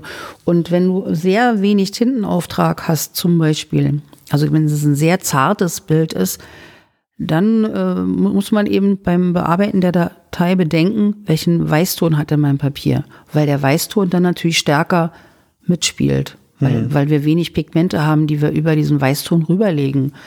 Das ist natürlich, das sind aber Erfahrungswerte, das macht man ja intuitiv, dass man damit arbeitet. Das heißt, ihr wisst, ah, das Bild ist nur sehr leicht, das sind kaum, kaum Töne da. Das heißt, ich wiederhole jetzt, was du gesagt hast, da landet wenig Tinte auf dem Papier und das Papier hat aber eine Richtung, leichte Gelb, irgendwas Richtung. Das heißt, ich muss das Bild, weil man dieses Papier kaum überschrieben kriegt, nochmal an der Stelle eben äh, Eventuell filtern. filtern oder eben verstärken Genau. oder Also, ah, ja. also entweder den Weg oder eben den Kunden lenken und sagen, ähm, also einfach auch sagen, guck mal auf dem Papier, wir haben ja Testdrucke, schau mal, wenn, dann lege ich halt drei Testdrucke nebeneinander, verschiedene Papiere, guck mal, was mit, mit, mit, einem, mit einer Fläche, wo wenig Pigmente sind, geschieht auf dem Papier, auf dem Papier, auf dem Papier. Dann sieht der Kunde ja selber schon oder die Kundin, in welche Richtung möchte ich. Und wir helfen da und versuchen eben für so ein Bild äh, die richtige Balance zu finden. Wenn ein Kunde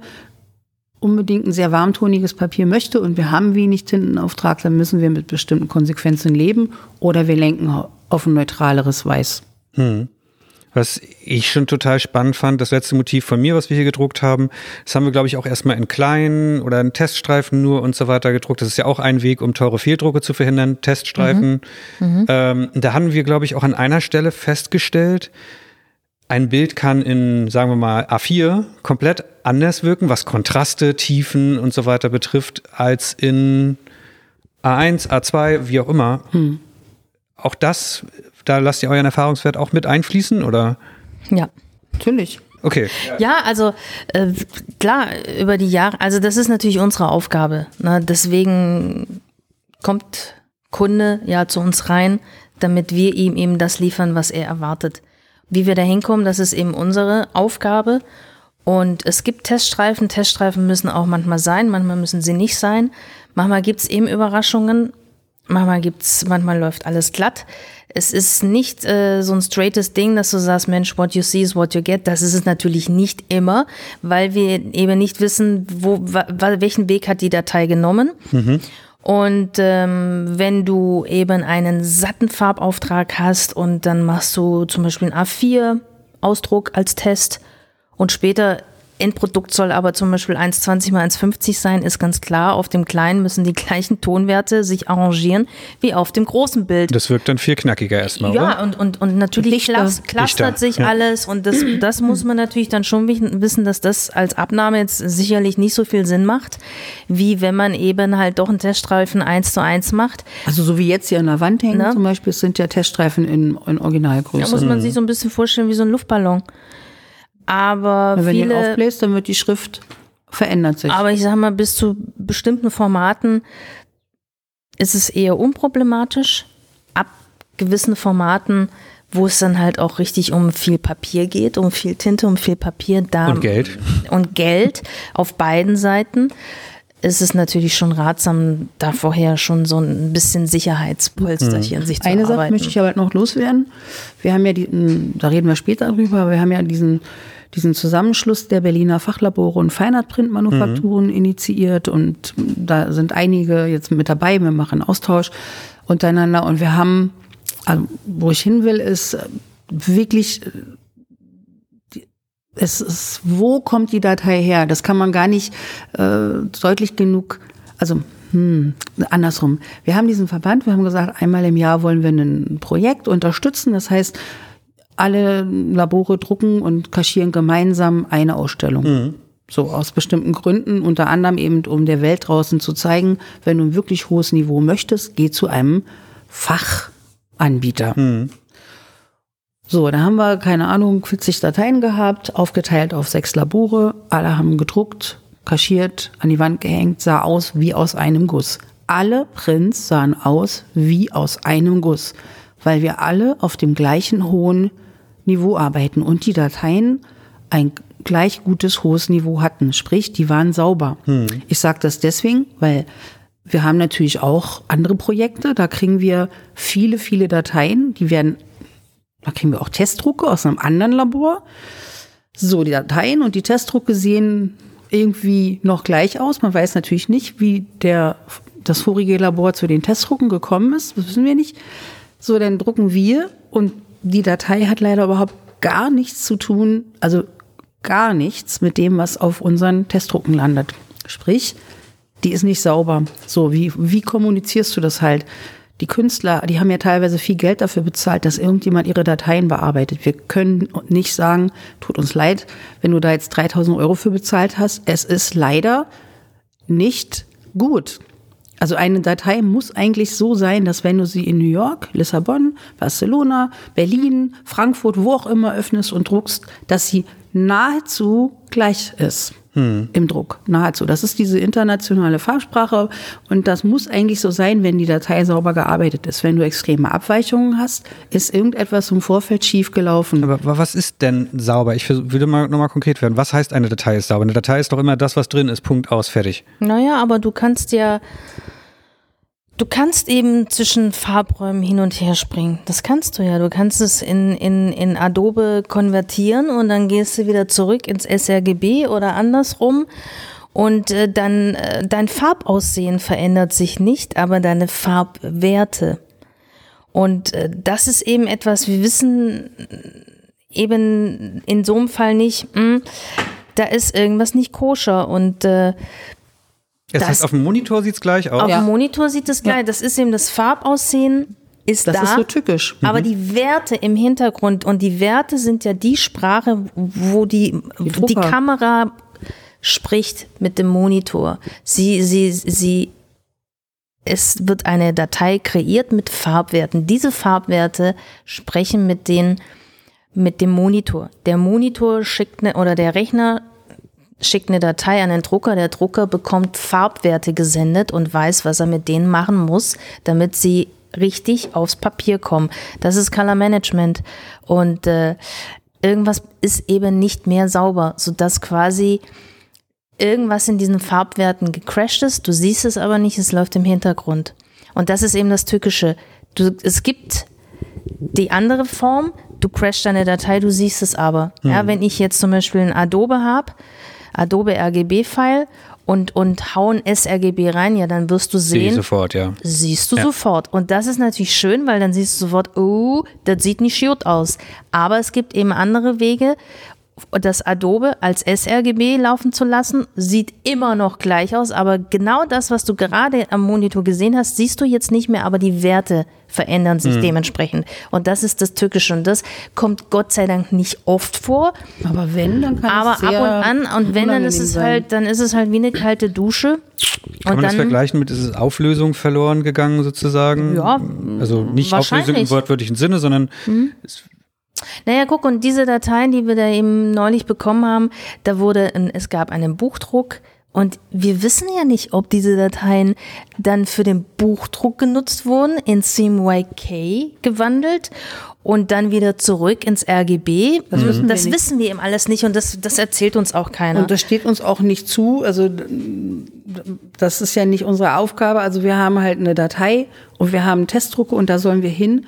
Und das bedeutet für uns, und da sind wir wieder bei der mm, Leidensbereitschaft, es heißt für uns, einen sehr schmerzhaften Weg zu gehen, auch im Papierintensiv, weil wir die Dateien, die wir haben, über einen Prozess des äh, Druckens und äh, Anfassen und nochmal drucken, wieder anfassen, so hinarbeiten, dass es eben so aussieht wie die Testdrucke, die wir bekommen haben, die aber mit den ursprünglichen Dateien nichts zu tun hatten. Das ist natürlich so, und das sagt man dem Kunden nicht, weil dann bist du wieder der unbequeme Drucker. Das ist jetzt für uns intern. Wir versuchen, ähm, nach außen einfach ein Top-Produkt rauszugeben. Und wie der Weg dahin ist, ist manchmal bleibt es halt einfach. Muss Man- man den Künstler nicht verrückt machen. manchmal ist es mühsam, manchmal Genau, manchmal nicht. ist es mühsam. Okay. Dann ist das irgendwann gedruckt. Dann Mhm. hänge ich mir das irgendwo hin oder ein Kunde von mir hängt sich das hin, hat das ganz teuer gekauft. Und nach zehn Monaten ist das dann verblichen, ne? Oder wie ist da heutzutage der, wie ist da der Stand? Wollen wir mal nicht hoffen, Nee, ne? wollen wir nicht hoffen. Was ist denn, also ich weiß nicht, vor, vor zehn Jahren war das noch ein großes Thema. Wie lange halten so Prints? Das ist immer noch ein sehr großes Thema. Riesenthema. Das Wird ist ein, ein, ein riesen, riesen Thema, weil ja einfach viele, viele Bilder in der aktuellen Fotonews ist ja auch wieder ein Artikel darüber ähm, drin. Es ist, äh, es existieren einfach sehr viele Bilder aus der chemischen Zeit noch. Ich nenne es jetzt mal so aus der chemischen Zeit. Und äh, es werden ja auch noch Bilder durch Chemie entwickelt. Inkjet kann man natürlich schon sagen, im, wenn man es jetzt vergleicht mit Schwarz-Weiß-Fotografie oder Color-Fotografie, steckt natürlich schon auch noch gewissermaßen in Kinderschuhen, ja, weil die Technologie gibt es noch nicht so lange, wie es die anderen Technologien gibt Im Vergleich. im Vergleich. Es gibt Tests. Wilhelm Research ist so ein berühmter Name, der äh, oft genannt wird. Wilhelm Research ist ein Institut, äh, wo man eben, wo Firmen ihre Papiere hinschicken und äh, die werden dann getestet mit in Kombination, also mit einem, mit einem bestimmten Epson-Drucker, mit der bestimmten Tinte, mit einem bestimmten Canon-Drucker, mit einem bestimmten HP-Drucker und dann werden die eben äh, in, in bestimmte Kammern mit äh, bestimmten Dingen ausgesetzt und daran werden dann Langzeit-Archivtests gemacht. Und daraufhin kann dann eine Firma wie Hane Mühle zum Beispiel sagen, in der Kombination mit der Tinte hält unser Papier 110 Jahre. Ist das so ein Wert? 110 Jahre? Zum Beispiel. Ja, aber natürlich, äh, gut, ähm, mag Papier kein UV, es mag kein Nikotin, es mag keine Terpene, es also mag wenn du einen Print kein hast, Licht. den du in einen dunklen Raum machst, möglichst keine Holzschublade, weil das ein Holz kann Terpene abgeben. Also irgendeinen neutralen Raum ohne Licht, also kein UV, keine, keine Säuren, kein, kein sonstiges Einwirken von irgendwelchen Schadstoffen, dann kann so ein Ding, bevor es die Farben verändert, angeblich, also die Tinten angeblich bis zu 140 Jahre. Da gibt es ja auch immer so unterschiedliche Aussagen. Aber natürlich hat es noch keiner erlebt. Nee, eben. Das sind alles nur so Hochrechnungen. Das werden halt Tests gemacht und auf der Basis dieser Testergebnisse werden Hochrechnungen gemacht. Aber worauf man sich, glaube ich, schon einig, geeinigt hat, ist, dass der Inkjet-Druck eine längere stabile Phase hat als das C-Print. Ja, und darauf hat man sich jetzt, glaube ich, schon wirklich einigen können äh, unter Restauratoren und Museen, Sammler, Laboren, Herstellern, Dienstleistern. Das kann man, glaube ich, schon sagen. Nur natürlich immer die Umgebungsbedingungen Naja, ist halt sehr wichtig. Es ist eben so, dass letztendlich jedes Labor macht seine eigenen Erfahrungen. Du kriegst Rückläufe von bestimmten Produkten, du machst Notizen, im besten Fall machst du Notizen und hast irgendwann einen gewissen Wissensschatz. Und was wir jetzt auch anstreben, ist eben im Austausch mit den anderen Laboren, ähm, also einen bestimmten Wissensschatz wird jeder für sich behalten, weil es ja auch dir hilft, dein Alleinstellungsmerkmal Klar. zu behalten.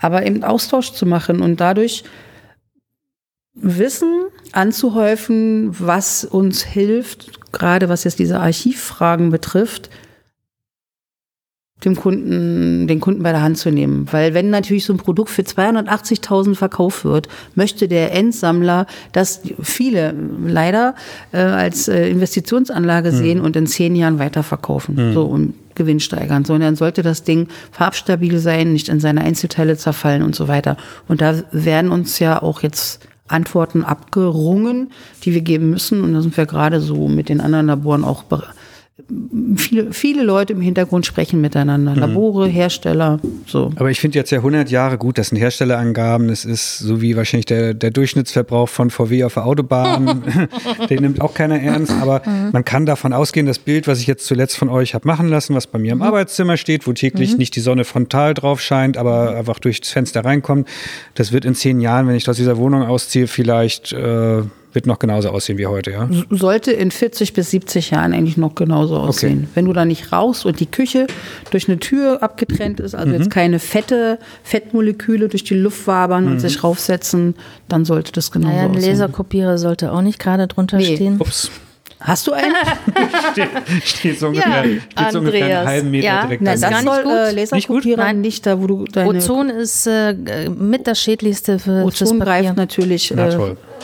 Ich- Gut, dass wir drüber sprechen. Ja gut, ich weiß auch garantiert, dass jetzt mindestens zehn äh, Hörer äh, dieser Folge hier gerade hochzucken, weil sie ihre schönen, tollen Prints im Arbeitszimmer hängen haben, wo sie auch jeden Tag Angebote und die Einkaufsliste ausdrucken. Also kleine Anekdote dazu. Es gab mal ein, ein Architekturbüro, was auf einem bestimmten Papier seine Printouts haben wollte. Also jetzt Architekturpläne. Und es sollte eben diesen bestimmten Weißton haben. Und dann hatten, war unsere Rolle leer und dann haben die gesagt, wir haben noch eine Rolle und die brachten sie. Und die Farbe war, des Papiers war halt komplett anders. Wie sich herausstellte, stand das, die Rolle direkt neben dem Kopierer. Und da durch diese Ozoneinwirkung ist das in alle Umwicklungen de, des, de, bis zum Pappkern vorgedrungen. Das heißt, das Papier hat einen völlig anderen Weißton. Wahnsinn, gut zu wissen. Jetzt sind wir auch schon beim Papier gelandet. Wir haben, wir haben schon relativ viel drüber gesprochen. Was haben wir noch offen? Ihr seid, ihr seid Papier-Nerds, würde ich Ja. mal so sagen. Hier stehen, wie viele verschiedene Papiere stehen hier? Also aktuell haben wir 104 unterschiedliche Medien immer hier im Haus, Printmedien, Vorrätig. Mhm, in verschiedenen Laufbreiten. Das heißt, wir haben ungefähr 400 Rollen Papier hier stehen. Braucht's das wirklich? Oder Nein. ist das einfach nur Das Hobby? frage ich mich auch manchmal. Es ist absolut unwirtschaftlich, es ist totes Kapital und, und jeder, der jetzt vom BWL kommt, wird sagen, sowas Bescheuertes ausmisten, du brauchst acht Papiere für deinen Umsatz und das ist sicherlich auch richtig, 95 Prozent der Jobs laufen auf 15 Papieren. Aber wir wollen ja die 5 Prozent der anderen Jobs und das ist ja auch etwas, was uns eben begeistert und innerlich reich macht mit, mit Materialien zu arbeiten oder eben spezielle Aufträge zu kriegen, die äh, im Moment mh, relativ wenig andere Leute abdecken können. Also wenn jemand kommt und sagt, ich will was Transluzentes, da können vielleicht noch viele mithalten, aber wenn es dann richtig durchsichtig ist, dann gibt es, glaube ich, schon nur noch uns im Moment. Wir wissen dadurch, dass wir auch unser ähm, auch Fotos von Produkten in Social Media posten, kriegen wir ja mit, dass jetzt andere Labore auch anfangen, so Tests zu machen. Aber wir haben zehn Jahre Vorsprung und den, den haben wir ja und wir entwickeln uns auch weiter. Wir haben Produkte, die im Moment kein anderer anbietet. Und das ist schon auch ähm, ja toll. Hm, ja, kann ich to total, also du siehst mich, du siehst mich baff. Ähm, jetzt wollt ihr ja auch dieses ganze Papierthema immer größer und noch weiter und noch höher und schneller äh, treiben. Da gibt's auch bei euch die Sommerresidenzen. Genau. Ich verstehe noch nicht, was das heißt. Ähm, was ist eine Sommerresidenz? Eine Sommerresidenz ist, Künstlerinnen und Künstler können sich bei uns bewerben und wenn sie gewählt werden von einer doch ziemlich hochkarätigen Jury mit viel Kunstverstand und Fachwissen. Dann sind sie bei uns eingeladen, auf unsere Kosten zwei Wochen lang aus dem Vollen zu schöpfen, um mit Feinartpapieren oder auch anderen Papieren zu arbeiten. Wir haben am Anfang, als wir es gegründet haben, gesagt, du kannst so, du kriegst so viel Papier, wie du brauchst. Mhm. Wir haben unterschätzt, dass es beim Menschen äh, so Instinkte weckt, so viel du brauchst. Es gibt kein Sättigungsgefühl. Ja, also rein von der Bibel her gibt es ja. Wie äh, Eis essen. so viel du immer. brauchst, ist ja eigentlich. Ähm, man braucht ja gar nicht so viel, um Experimente zu machen. Mhm. Aber dann hat sich das so eben ergeben, dass viele dann auch so gedruckt haben, bis sie umgefallen sind vor Erschöpfung. Und wir haben jetzt einen Riegel vorgeschoben. Wir haben gesagt, 100 Quadratmeter Feinartpapier oder ja, ungefähr 100 Quadratmeter Feinartpapier. Das ist schon sehr viel, wenn man das ähm, sich, wenn man das bei uns bedrucken würde mhm. und, also und bezahlen müsste. Ja, ich gucke mir gerade so Wände an und überlege so ein bisschen, rechne hoch, wie viel Quadratmeter waren. Das ist 100 Quadratmeter ist sehr viel. Und dazu bieten wir eben noch die Möglichkeit, aus einem großen Portfolio von Papier zu schöpfen und Experimente zu machen. Und da so hat es angefangen, dass wir halt gesagt haben, wir wollen auch um unsere eigene Zukunft vielleicht abzusichern. Wir merken ja, die, gerade wenn es so Großformatsachen gemacht werden, dann ist doch der Industriedruck immer noch sehr begehrt, weil wenn du ein Bild hast, was acht mal zwölf Meter groß ist und du musst es nach Quadratmetern bezahlen, hm. ist halt Industriedruck ein Bruchteil dessen im Vergleich zu Feinartprints. Das heißt, wir, wir sind bemüht oder wir haben uns, um, ähm, wir haben uns auf die Fahne geschrieben, Botschafterinnen zu sein, auch für den ganzen Stand der Feinart-Printer und natürlich der Feinart-Papierhersteller und Feinart-Papierhändler, Botschafterinnen zu sein. Leute, das ist ein so geiles Material, du kannst es äh, auflösen, neu zusammensetzen, kneten. Haben auch schon Künstler bei euch gemacht, habe ich gesehen, die in der Sommerresidenz sind, die haben das angekokelt, also, und, alles. Und all das soll ja auch gemacht werden. Mhm. Ne, das ist ja, es ist ja schön, dass es ein Material gibt, was den Aggregatzustand verändern kann und du kannst es so weit verändern, dass du es als äh, Kohle benutzt und damit zeichnest. Also und das ist, ähm, ob das jetzt die Welt verändert, keine Ahnung. Wir haben gesagt, wir möchten eine andere Sichtbarkeit für diesen Werkstoff erzeugen und haben eben diese Sommerresidenzen gegründet. Mittlerweile ist es ein richtig fett äh, dotiertes Stipendium, was auch ähm, von international, also wir kriegen internationale Bewerbungen von überall her, aus Kanada, Amerika. Aber überall. fett finanziert, aber auch von den Papierherstellern, die habt ihr mit an Bord geholt, oder? Von uns. In von erst, euch? Ja? In erster Linie von uns. Wir, wir stecken jedes Jahr ca. 40.000 Euro da rein. Seid ihr wahnsinnig? Ja, wir sind begeistert. Ja. Also es ist natürlich total irre. Es wird aber Alter. auch äh, natürlich von äh, Menschen aus der Industrie gesehen, was wir machen. Und wir bekommen eine gewisse Art der Unterstützung. Allerdings den allergrößten Teil übernehmen wir. 40.000, ihr könntet davon auch ein mehrere sehr, sehr schöne Urlaube machen. Man muss ne? fairerweise ne? sagen, diese 40.000 sind natürlich jetzt nicht 40.000 Euro, die man so bar auf den Tisch legt und jemand anders nimmt die mit, sondern es ist diese Leistung, die wir erbringen. Ja. Das heißt, wenn wenn das jetzt in gedruckter Form bezahlt werden müsste, würden wir von einer Summe von 60.000 Euro reden. Müssen Leute das eben bezahlen, wenn sie mhm. das hier kaufen würden, die Drucke. Und wenn man das jetzt runterrechnet, unsere Arbeitsleistung, den Papieraufwand, den wir haben, die Tinten, eine Tintenbestückung 3.000 Euro, nur dass der Drucker Tinte hat. Wir der haben Raum. acht Drucker der, so der Raum, ja. die Raummiete, mm, das sind, das ist ein Wert und den haben wir beziffert, der liegt ungefähr bei 40, 45.000 und den, den erbringen wir. Wie kommt man daran? Indem man sich bewirbt. Mittlerweile haben wir die, ist auch ein bisschen eingegrenzt. Wir gehen weg von, also es gibt ja relativ viele Residenzen überall. Und wir haben gesagt, wir wollen eben Leute, die auch Spaß daran haben, mit dieser Materialität sinnlich zu arbeiten mhm. oder zerstörerisch, aggressiv, wie auch immer, aber in irgendeiner Form äh, dinglich, also auch mit Anfassen, nicht ausschließlich Prinz, Prinz ja, aber die Prints sollen dann weiter verwer verwertet werden zu irgendetwas dreidimensionalem, mhm. haptischen. Und das haben wir ein bisschen eingeschränkt. Jetzt haben sich eben Leute beworben, die skulptural arbeiten. Das heißt, wenn ich jetzt hier als Andreas Kudowski einfach nur meine Politiker schön printen will und so weiter, ist nicht die Chance nicht sehr groß, dass ich dieses äh, Nein. Nee, das eindeutig kann, nein. Nein, das kann man nicht wissen. Nee, wir haben ja eine Jury, wir haben es ja. unabhängig von uns gemacht. Mhm. Wir haben eine Jury initiiert und diese Jury entscheidet darüber, wer in die Residenz Ja. gehen darf. Und ähm, wir hatten auch schon Künstlerinnen, die ausschließlich nur gedruckt haben. Und ähm, dieses Jahr hatten wir andere Bewerbungen. Ja, und wir ähm, werden sehen, in, welchen, in welche Richtung es gehen wird. Das wei- weiß, weiß, wissen wir jetzt auch nicht. Also mindestens eine, die dieses Jahr ausgewählt wurde. Da, das macht halt die Jury und alle vier hatten die auf dem Schirm, die äh, von der Jury.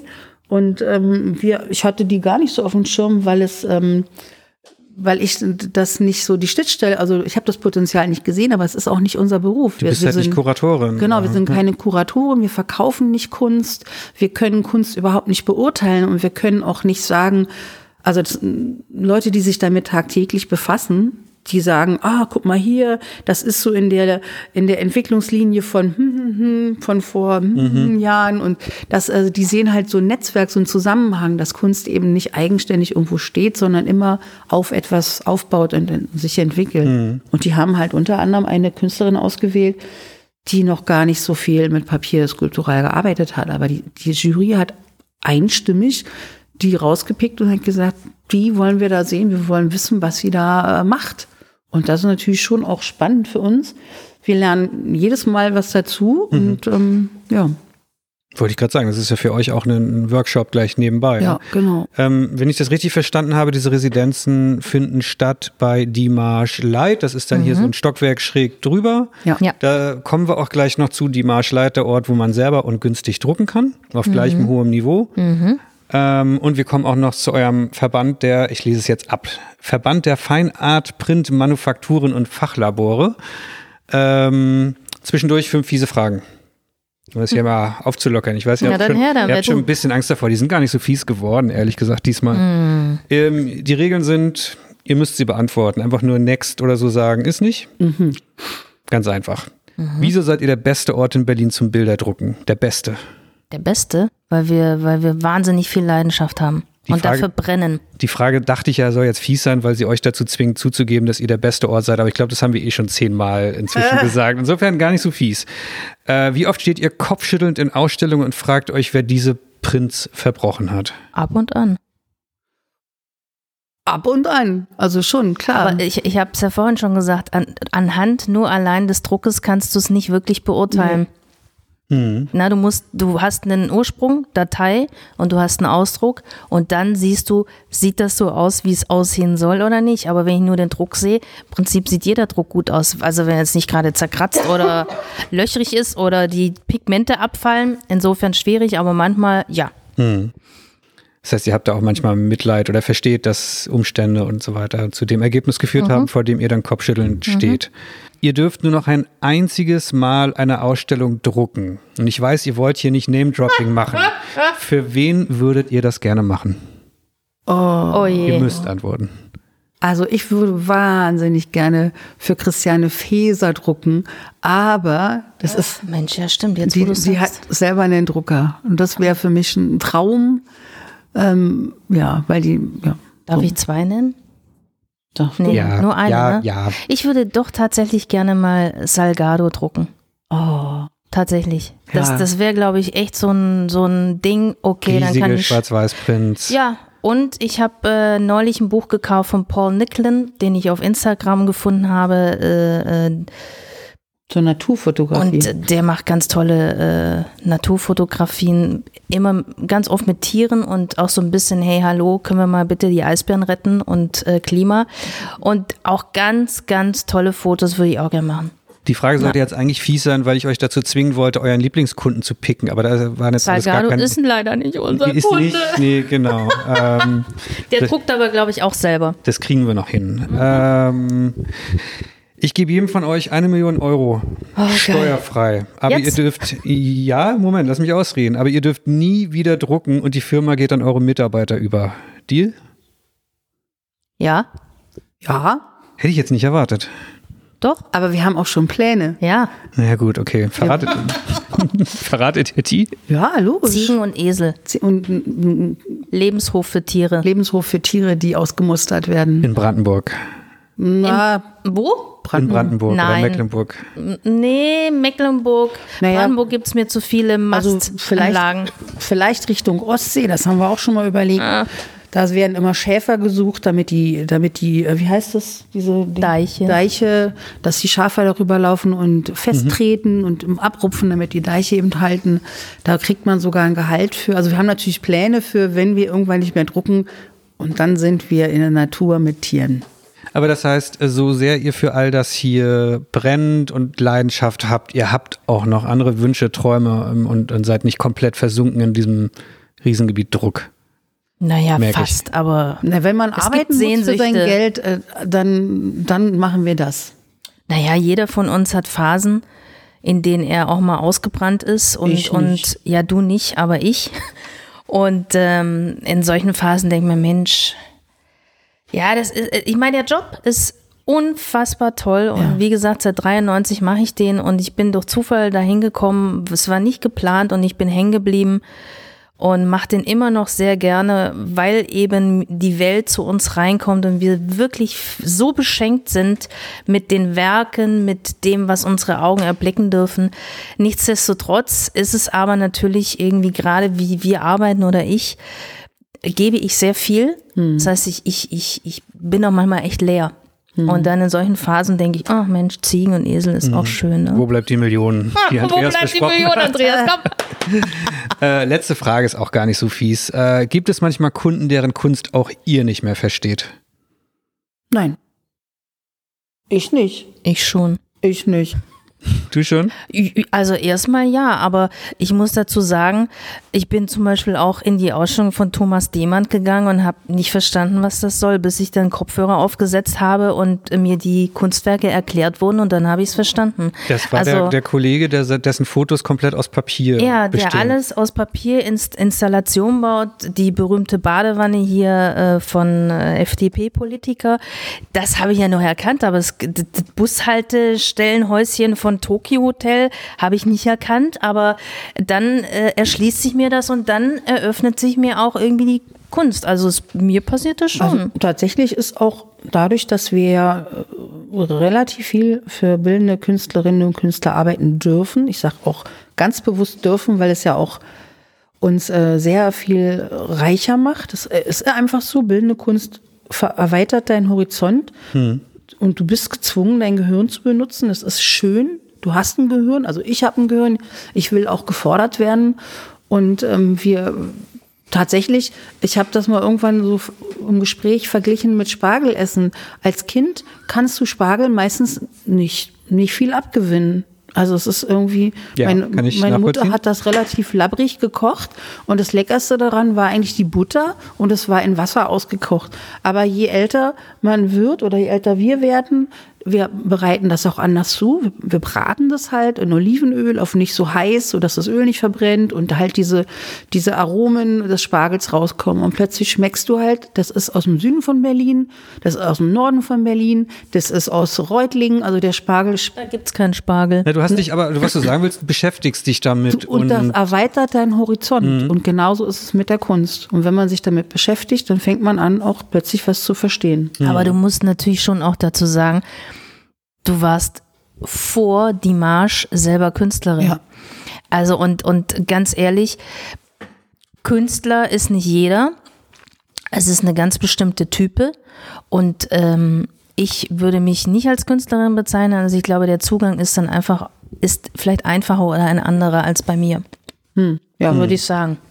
Wobei ich gerade bei dir, Annette, ich habe hier noch eine sechste Frage, die ist eigentlich, gehört gar nicht zu den fiesen fünf hier dazu, aber ich saß zu Hause in der Recherche und ich bin auf ein YouTube-Video getroffen, wo du in die Kamera fast brülltest, jeder Mensch braucht Feinart-Prints, wo ich schon zuckte und dann riefst du noch hinterher jeder, so dass ich das hier mit drei Ausrufezeichen aufgeschrieben habe. In, mit so einer in Inbrunst, da, da ist mir eigentlich nur eine Frage in den Kopf gekommen, bist du eigentlich auch ein bisschen wahnsinnig geworden in all dem hier, also fanatisch, Print fanatisch? Auch bestimmt. Also, du hast, ja, klar. Also, Weil es braucht ja nicht jeder Mensch Feinart. Kein Mensch braucht eigentlich Feinart, kein oder? Mensch braucht irgendwas. Tatsächlich braucht man letztendlich nur irgendwas zum Bekleiden und, und die Luft zum Atmen, wa wahrscheinlich. Und ähm, das, das, ich weiß, welches Video das ist. Und das ist halt diese Zeit, wenn wir hier konfrontiert werden mit Leuten, die einen 8 mal 12 Meter Print wollen und hinten umfallen, wenn wir sagen, was das kostet. Und äh, diese Konkurrenz, dass äh, es muss alles billig sein, aber auf dem Top-Niveau. Mhm. Das funktioniert halt nicht. Und ich glaube, in dieser Zeit, da habe ich mich dann manchmal vielleicht auch ein bisschen echauffiert über diese Leute, die nicht verstehen wollen, dass wenn ein Papier im Einkauf 30 Euro kostet und noch Tinte und noch, dann kann ich es nicht für 28 Euro den Quadratmeter verkaufen. Schlichtweg nicht möglich. Und na, wir können nicht konkurrieren mit äh, Drucken auf Kunststoff, wo der Quadratmeter 4,70 Euro kostet. Das ist und äh, ich glaube, aus dieser Zeit ist auch dieses Video, ja, entstanden. Da warst du einfach ein bisschen wahnsinnig gerade. ähm, wir haben noch zwei Themen. Die Marsch Light, nämlich das ist die Möglichkeit für jeden Fotografen, zumindest ja, wahrscheinlich die Berliner Fotografen, die einfach leichter rankommen oder eben weiter Anreisen in, in Kauf nehmen, bei euch ähm, günstig zu drucken. Nicht billig, günstig. Mhm. Und euren Feinart Print Verband. Worüber wollt ihr zuerst sprechen? Was ist euch Oh, wir können, äh, machen wir die Marsch Light. Die ja. Marsch Light, genau. Mhm. Hier im, im einem Stockwerk schräg drüber. Ja. Ich habe mir das von euch mal zeigen lassen vor einer Weile. Stehen wie viele Drucker? Drei und ein kleiner. Also drei, dreieinhalb Drucker? Dreieinhalb Drucker. Ja, eigentlich vier. Der eine ist schon auch ein ernstzunehmender Drucker, der okay, kleine. vier. vier. Kein Druckershaming hier. Nein. Und wie viele Arbeitsplätze? Drei. Drei. Oben, oben drei. Mhm. Erzählt mal, was ist die Marsch Light mhm. und warum macht ihr das? Also angefangen, es gibt viele Leute, die das Niveau zu schätzen wissen von einem wirklich tollen Print und die haben das Budget einfach nicht. Punkt. Und nun habe ich hier als Verkäuferin am Counter die Möglichkeit, ein Produkt, was 100 Prozent kostet und 100 Prozent Leistung ist, habe ich die Chance, 100 Prozent Leistung zu machen und für 80 Prozent zu verkaufen. Das funktioniert nicht, das macht, das frustriert uns und das würde uns dazu zwingen, dass wir 80 Prozent Leistung machen. Hm. Und deswegen haben wir gesagt, für die Leute, die, die einen Blick haben für das Niveau und die auch so einen Print zu schätzen wissen, richten wir diesen, diesen Raum ein, wo wir die gleiche Technik hinstellen, die gleiche Tinten, die gleichen Papiere und die Leute das gleiche Niveau erreichen können, aber mit Eigenleistung. Und so können wir halt, oder der, der, die Künstler können Rabatte von bis zu 80 Prozent erwirtschaften durch Eigenleistung. Heißt aber auch, wenn mal ein Fehldruck dabei ist, ist das ihr Risiko. Papier hm. ist nicht Photoshop. Papier hat, besteht aus Fasern und es gibt auch Einschlüsse. Und wenn man Pech hat, ist ein Einschluss in so einem Porträtfoto denn genau am Augapfel. So, dann ist das eben das Pech von dem selbstdruckenden Menschen. Muss man nochmal drucken. Also wenn ich es richtig verstehe, man mietet sich dann einen Arbeitsplatz, den bezahlt man pro Tag, pro Stunde, pro Woche. Wie läuft pro das? Stunde, pro Stunde. Fünf Euro. Ja, das ist fair. Mhm. Hat da einen kalibrierten Monitor, mhm. einen High-End-Rechner und so mhm, weiter genau. und so genau. fort. Und daneben den gleichen Drucker, wie er hier ein Stockwerk mhm. unten auch steht. Genau. genau. Und zahlt dann, was kommt noch drauf? Pro Quadratmeter Papier. Mhm. Wir haben, Bedrucktes Papier. Pap nee, nee Pap äh, Tinte ist immer 20 Euro der Quadratmeter. Mhm. Und Papier gibt es, glaube ich, das billigste ist 15 Euro und das teuerste 48 der Quadratmeter. Das heißt, du kannst eben selber bestimmen, in welchem Papierniveau du arbeiten möchtest und kannst zu sehr fairen Preisen deine Drucke erstellen. Hm. Und dann komme ich alle zehn Minuten zu euch runtergelaufen und nerv euch und frage, wie ich jetzt wir das haben, ans Papier anpasse und so weiter. Um das oder? zu vermeiden, haben wir einen Poster gemacht, was bestimmt leider auch schon von vielen abfotografiert wurde. Äh, vom Step 1, wie öffne ich meine Datei, bis zu Step 23, wie schicke ich meinen Druck jetzt ab. Das Ganze ist mit Screenshots auf Deutsch und Englisch und nimmt dich bei der Hand, weil wir natürlich wollen, dass die Leute möglichst einfach und schnell zu Glücksgefühlen kommen. Sprich, zu einem Print, der rauskommt und geil aussieht. Mhm. Ohne uns. Jetzt macht ihr euch damit natürlich selber Konkurrenz, oder Nein, nicht? Oder wie? Überhaupt oder, nicht. Also erstmal macht das für mich noch nicht viel Sinn. Also aus, aus BWLer Sicht. Ich bin jetzt kein BWLer, aber also ich weiß, dass ihr ja clever seid und ihr werdet euch was gedacht haben. Na? Wir, wir, haben uns gedacht, wenn wir wollen, dass unser Beruf in zehn Jahren überhaupt noch existiert oder in 15 Jahren, dann müssen wir irgendetwas tun, um die Sichtbarkeit dieses Produkts zu erhöhen. Sprich, wir müssen einen Raum bieten, wo Leute, möglichst eben auch junge Leute, die Chance haben, auf einem hohen Niveau diese Produkte zu erstellen. Wir kennen Geschichten von Leuten, die eine Fotoausbildung machen und während der Ausbildungszeit ihre Fotos, die sie zu einer Prüfung vorlegen, in irgendeinem Billiglabor für 49 Cent machen. Das macht für uns nicht viel Sinn. Mhm. Wenn man eine Woche an Dateien schraubt und das dann für 49 Cent ausdruckt auf irgendeinem billigen 20 Cent Papier, das ist ja, als ob man sich selber einen Strick nimmt. Warum? Und wir haben halt gesagt, wir wollen einen Raum, der wirklich auf dem gleichen kalibrierten Niveau arbeitet wie unser Hauptlabor, wo die eben tolle Ergebnisse kriegen können. Mittlerweile, muss man fairerweise sagen, haben viele Universitäten und Schulen auch schon solche Werkstätten.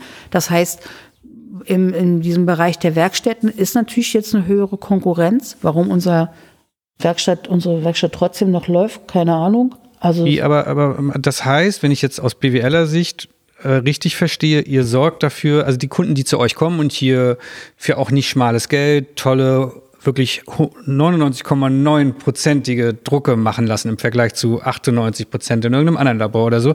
Die müssen sich natürlich auch wirklich leisten können. Die müssen damit irgendwie entsprechende Umsätze erzielen. Ja. Das ist natürlich nur die oberste Schicht. Der genau. habt ihr auch gesagt, die wollt ihr ansprechen.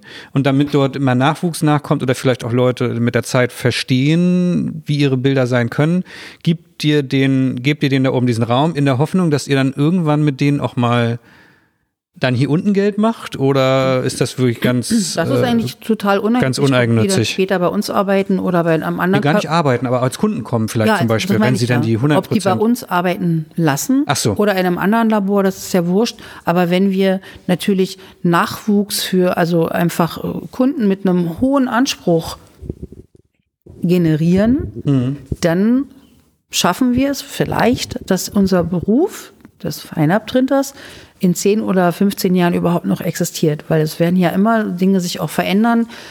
Ja, wenn wir halt helfen, die Augen zu schulen oder also die Rückmeldung ist ja bei uns, die, die Prinz von Dimash sind so toll oder die Prinz von Dimash Light sind so schön. Das ist ja etwas, wer damit gearbeitet hat, der schult ja seine Augen und hat schon mal mhm.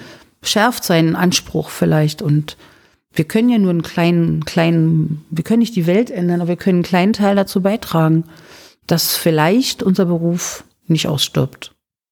Das Ganze ist, auch wenn ich es richtig gelesen habe, Non-Profit. Ist das abge genau. abgenabelt vom restlichen Geschäft quasi? Oder ja. sagt ihr einfach, ihr macht da 100 Euro rein, 100 Euro raus, soll eine Null rauskommen. Wir beobachten das und es muss so eine, so eine Nulllinie erreichen, ne, dass quasi alle Kosten gedeckt sind.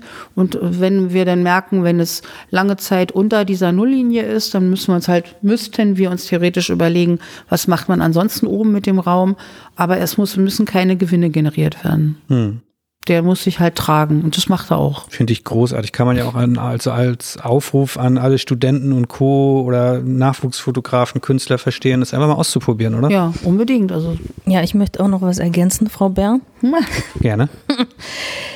Wir haben den Raum oben geschaffen, weil wir doch oft auch in diese Situation kamen, was Annette bereits gesagt hat, dass eben das Budget nicht da ist. Mhm. Warum ist das Budget nicht da? Das Budget ist an sich schon schmal gewesen und Kunden, Kundinnen kamen zu uns zur Tür, wollen unbedingt mit uns arbeiten, weil sie einen bestimmten Druck haben wollen. Jetzt sagen die zum Beispiel, ja, ich habe äh, eine Ausstellung, ich habe jetzt äh, 800 Euro für die Rahmen ausgegeben und jetzt brauche ich das billigste Papier. Ich meine, da blutet natürlich unser Herz mhm. Und wir sagen, ähm, okay, der Rahmen ist natürlich schon wichtig, in der Ausstellung.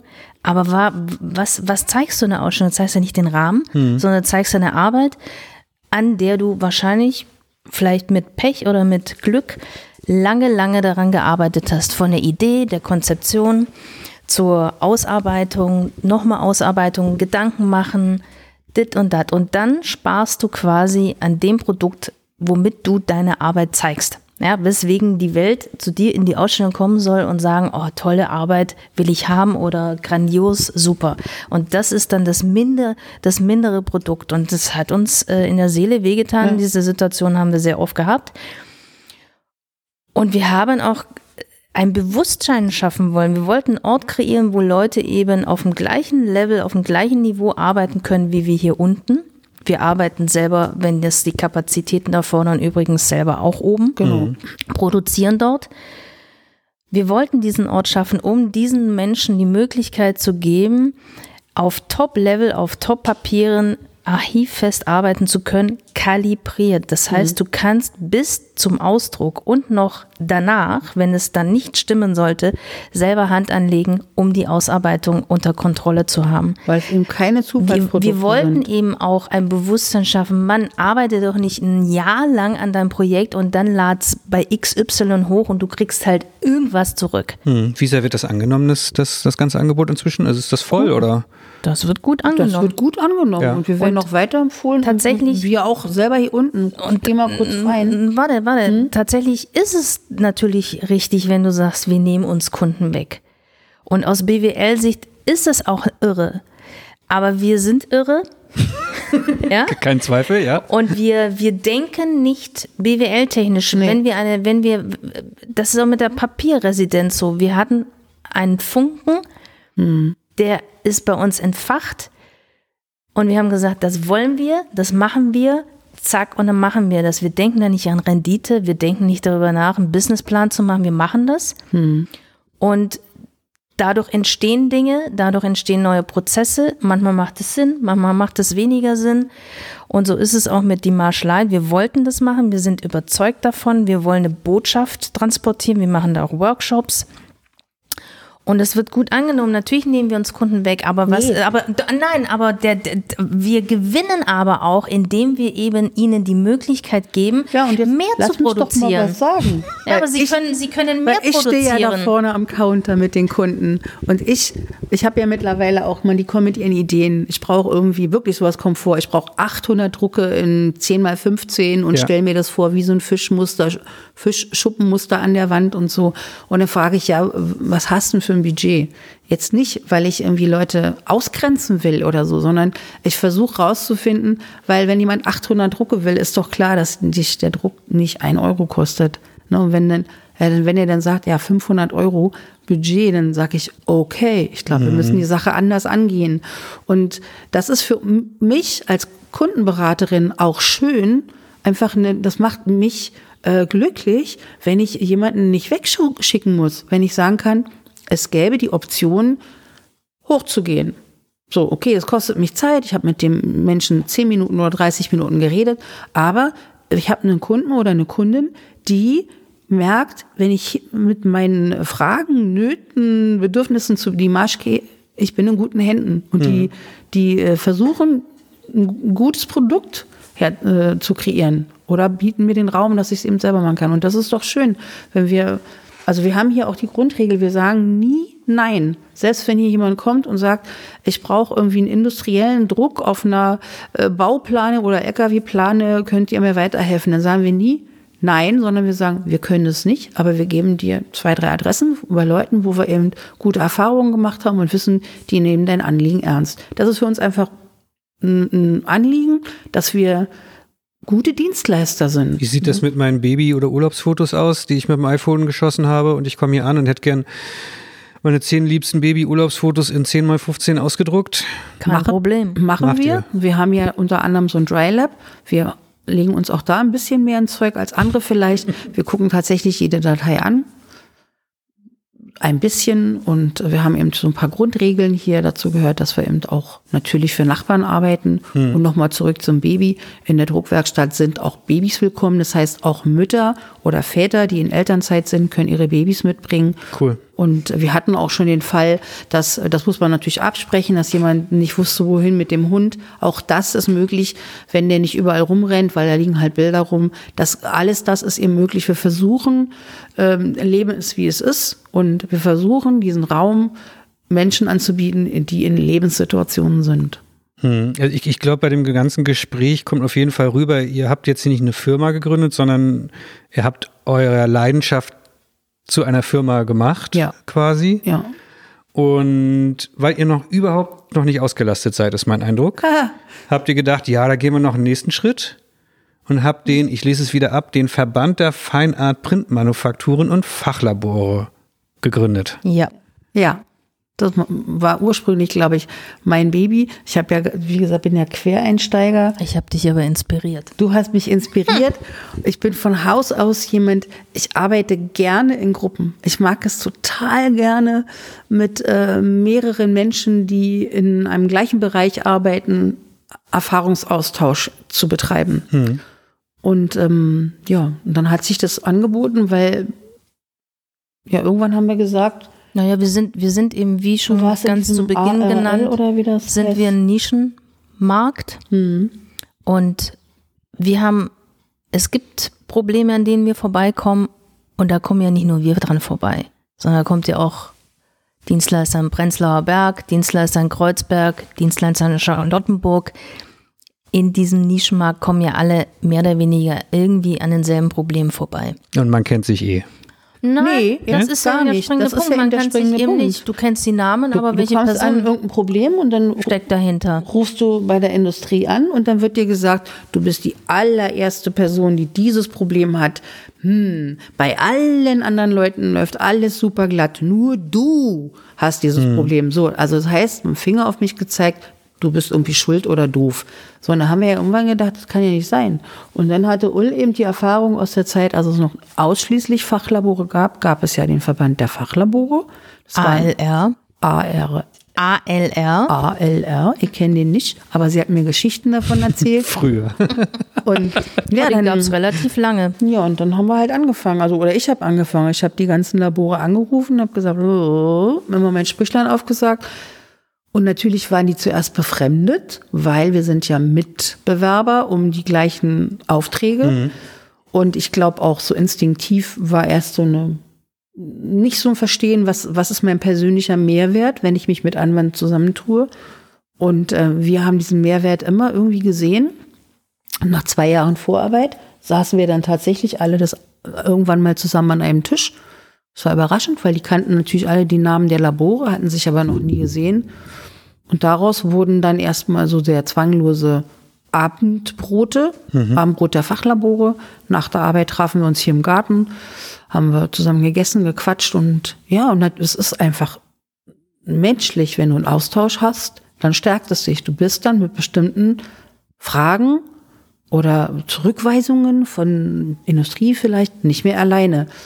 Und das öffnet im Gehirn wiederum neue Türen, um andere Wege zu gehen, um und dann haben manche vielleicht gedacht, ja, wenn wir uns jetzt alle zusammenschließen, dann können wir ja so als starke Gruppe bei der Industrie bessere Einkaufspreise rausholen. Das war zum Beispiel nie unser Ansinnen. Wir sind immer der Meinung, leben und leben lassen.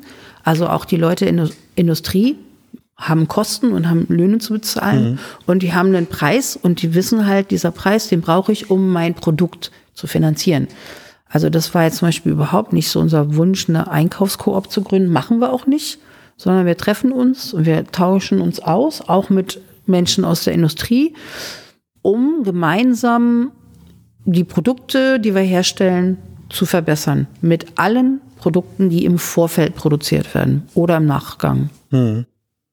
Finde ich großartig, weil das zeigte einfach nur mal immer wieder, da versuche ich auch fast in jeder Ausgabe dieses Podcasts darauf hinzuarbeiten, dass die Leute sollen miteinander reden, die sollen sich austauschen, Kollegen sollen sich nicht mehr als äh, Konkurrenten oder Feinde oder sonst was empfinden, sondern miteinander reden. Es hat mich bisher im Leben, klar, es gibt Ausnahmen, aber in 99,9 Prozent aller Fälle immer weitergebracht, Ja. mit anderen Leuten zu reden und seien es die, sei es die stärksten Konkurrenten Ja.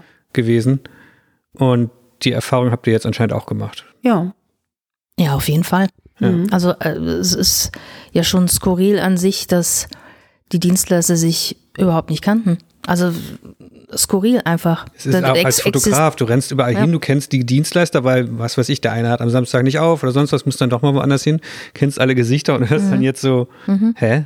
Ihr kennt Mhm. es euch nicht ist- untereinander? Ja. Nee, es ist verrückt, ne? Ja. Und das, das, diese, diese Barriere wollten wir eben halt brechen. Und ähm, haben wir geschafft. Ja, und das Hat ist jetzt ein bisschen wirklich- gedauert, aber haben wir geschafft. Es ist kameradschaftlich jetzt und auch ähm, wirklich sehr nett und mit, klar, mit einigen ist man vielleicht näher, mit anderen weniger nah. Es kann auch wechseln. Aber es ist auf jeden Fall eine gute Basis, um darauf ähm, gemeinsam was Schönes aufzubauen. Ja, also alle haben einen Mehrwert davon. Das glaube Mhm. ich schon. Der andere mehr, der andere weniger, aber alle haben einen. Und ähm, man, es entstehen einfach, wir, eben, es gibt jetzt eben diese Tech Talks, die wir jetzt initiiert haben, schon Hast du noch nicht mehrfach. gelesen? Habe ich noch nicht gelesen. Ich wollte gerade sagen, dann müsst ihr mir mal nächstes Mal unbedingt Tech bitte Bescheid Talks geben. Mit, mit Industriemitgliedern eben um pro, auf Problematiken hinzuweisen. Teilweise hat die Industrie davon gar keine Mhm. Kenntnis, weil klar, du bist natürlich in deinem Business-Alltag und In rufst auch nicht Soße. immer sofort bei der Industrie an und sagst, äh, Klebefolie ist so und so, da, sondern du dealst damit, du versuchst den Job fertig zu kriegen zu und dann äh, gibt da gar, mit da gar keinen Produkten. Austausch. Jetzt wird sich hier gestritten, wer gerade reden darf. Ja, weiß Nee, ich aber, auch nicht. Aber das, das, das, ja, es macht natürlich total Sinn, da einfach äh, sich zusammenzutun und hinterher zu sein. Ja, es ist, es macht Sinn, es findet ein Austausch statt, es, es nimmt auch Ängste tatsächlich, glaube ich. Einfach weil, weil dein Gesicht steht und man weiß einfach, A, Company ist äh, der und der und es ist, äh, ja, es werden Ängste minimiert, es äh, Konkurrenzgedanken vielleicht minimiert. Solche Geschichten. Oder auch Kunden, die dann versuchen, die Labore gegeneinander auszuspielen, gibt's ja auch. Klar. Und da, das funktioniert dann natürlich nicht mehr. Ja, ich meine, es gab, gibt's ja auch diese eine Folge, habt ihr jetzt noch nicht gehört, weil ihr nicht alle Folgen gehört habt, aber mit Urban Zintel, äh, den großartiger Kollege, den ich immer als totalen Megakonkurrenten empfunden habe und wir haben miteinander geredet und das war mindblowing für mich, so wie eine Therapiestunde haben wir dann auch da festgestellt. Ähm, Wäre wär ja eigentlich ein schöner Abschluss jetzt hier für unser Gespräch, aber ich habe noch zwei schnelle Fragen. Äh, nee, erst eine vorher noch. Habt ihr noch was, was ihr unbedingt loswerden möchtet, worüber wir nicht gesprochen haben, was euch sonst auf der Seele brennen würde, Willst dass wir es vergessen sagen? haben? Was denn? Jeder braucht feiner Prinz. Nein. jeder, jeder Mensch braucht Feinheitsprinz, jeder.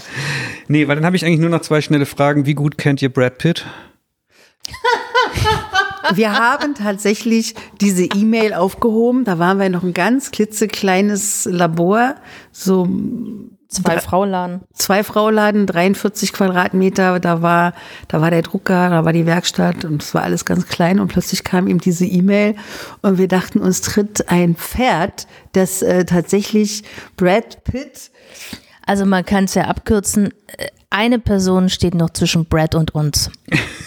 Brad so Pitt hat- nah Brad sind Pitt hat- am Brad Pitt gewesen. Er hat was bei euch drucken lassen, war ja? Ja, für, Er- er für hat- damals noch seine Angelina. Genau, sie hat einen Film gemacht und äh, er hat die Standfotos gemacht von diesem Film und bei der Berlinale, im, im Rahmen der Berlinale, damals sollte eben eine Ausstellung stattfinden. Und uns wurde gesagt, hier ist so ein Schnipsel Papier, so soll es aussehen, die Drucke. Und da sind wir hinten umgefallen und haben uns echt auf die Suche durch die Stadt gemacht, ein Papier zu finden, was so aussieht wie dieses Papier, was er in Amerika für seine Bilder nimmt und alle, denen wir, also alle Mädels, denen wir dann gesagt haben, ja, aber das Papier für Brad Pitt. Und dann alle, ah! Dann haben sie irgendwie noch so einen Giftschrank gehabt, wo sie noch irgendein Papier gefunden haben. Also alle waren sehr äh, aufgeregt. Eröffnet Türen. Er öffnet Türen und es war sehr aufregend.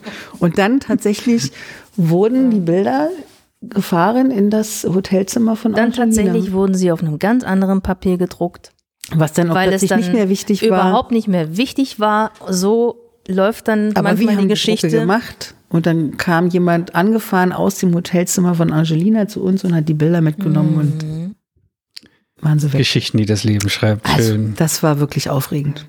Dann habe ich eigentlich nur noch eine allerletzte Frage an euch. Ja. Was zur Hölle heißt eigentlich die Marsch? Was zur Hölle? Hä? Digital Image oder des Ja. Bildes? Also die Digital Image habe ich mir jetzt schon gedacht. Ja, Oder des Bildes? Des Französisch.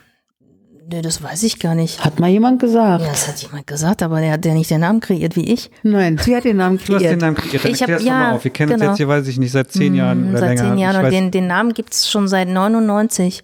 Und damals bei dem anderen Labor wurde sich für einen anderen Namen entschieden und dann habe ich den 2008 wieder aus meinem Gedächtnis herausgekramt, dachte, Mensch, da war doch mal was.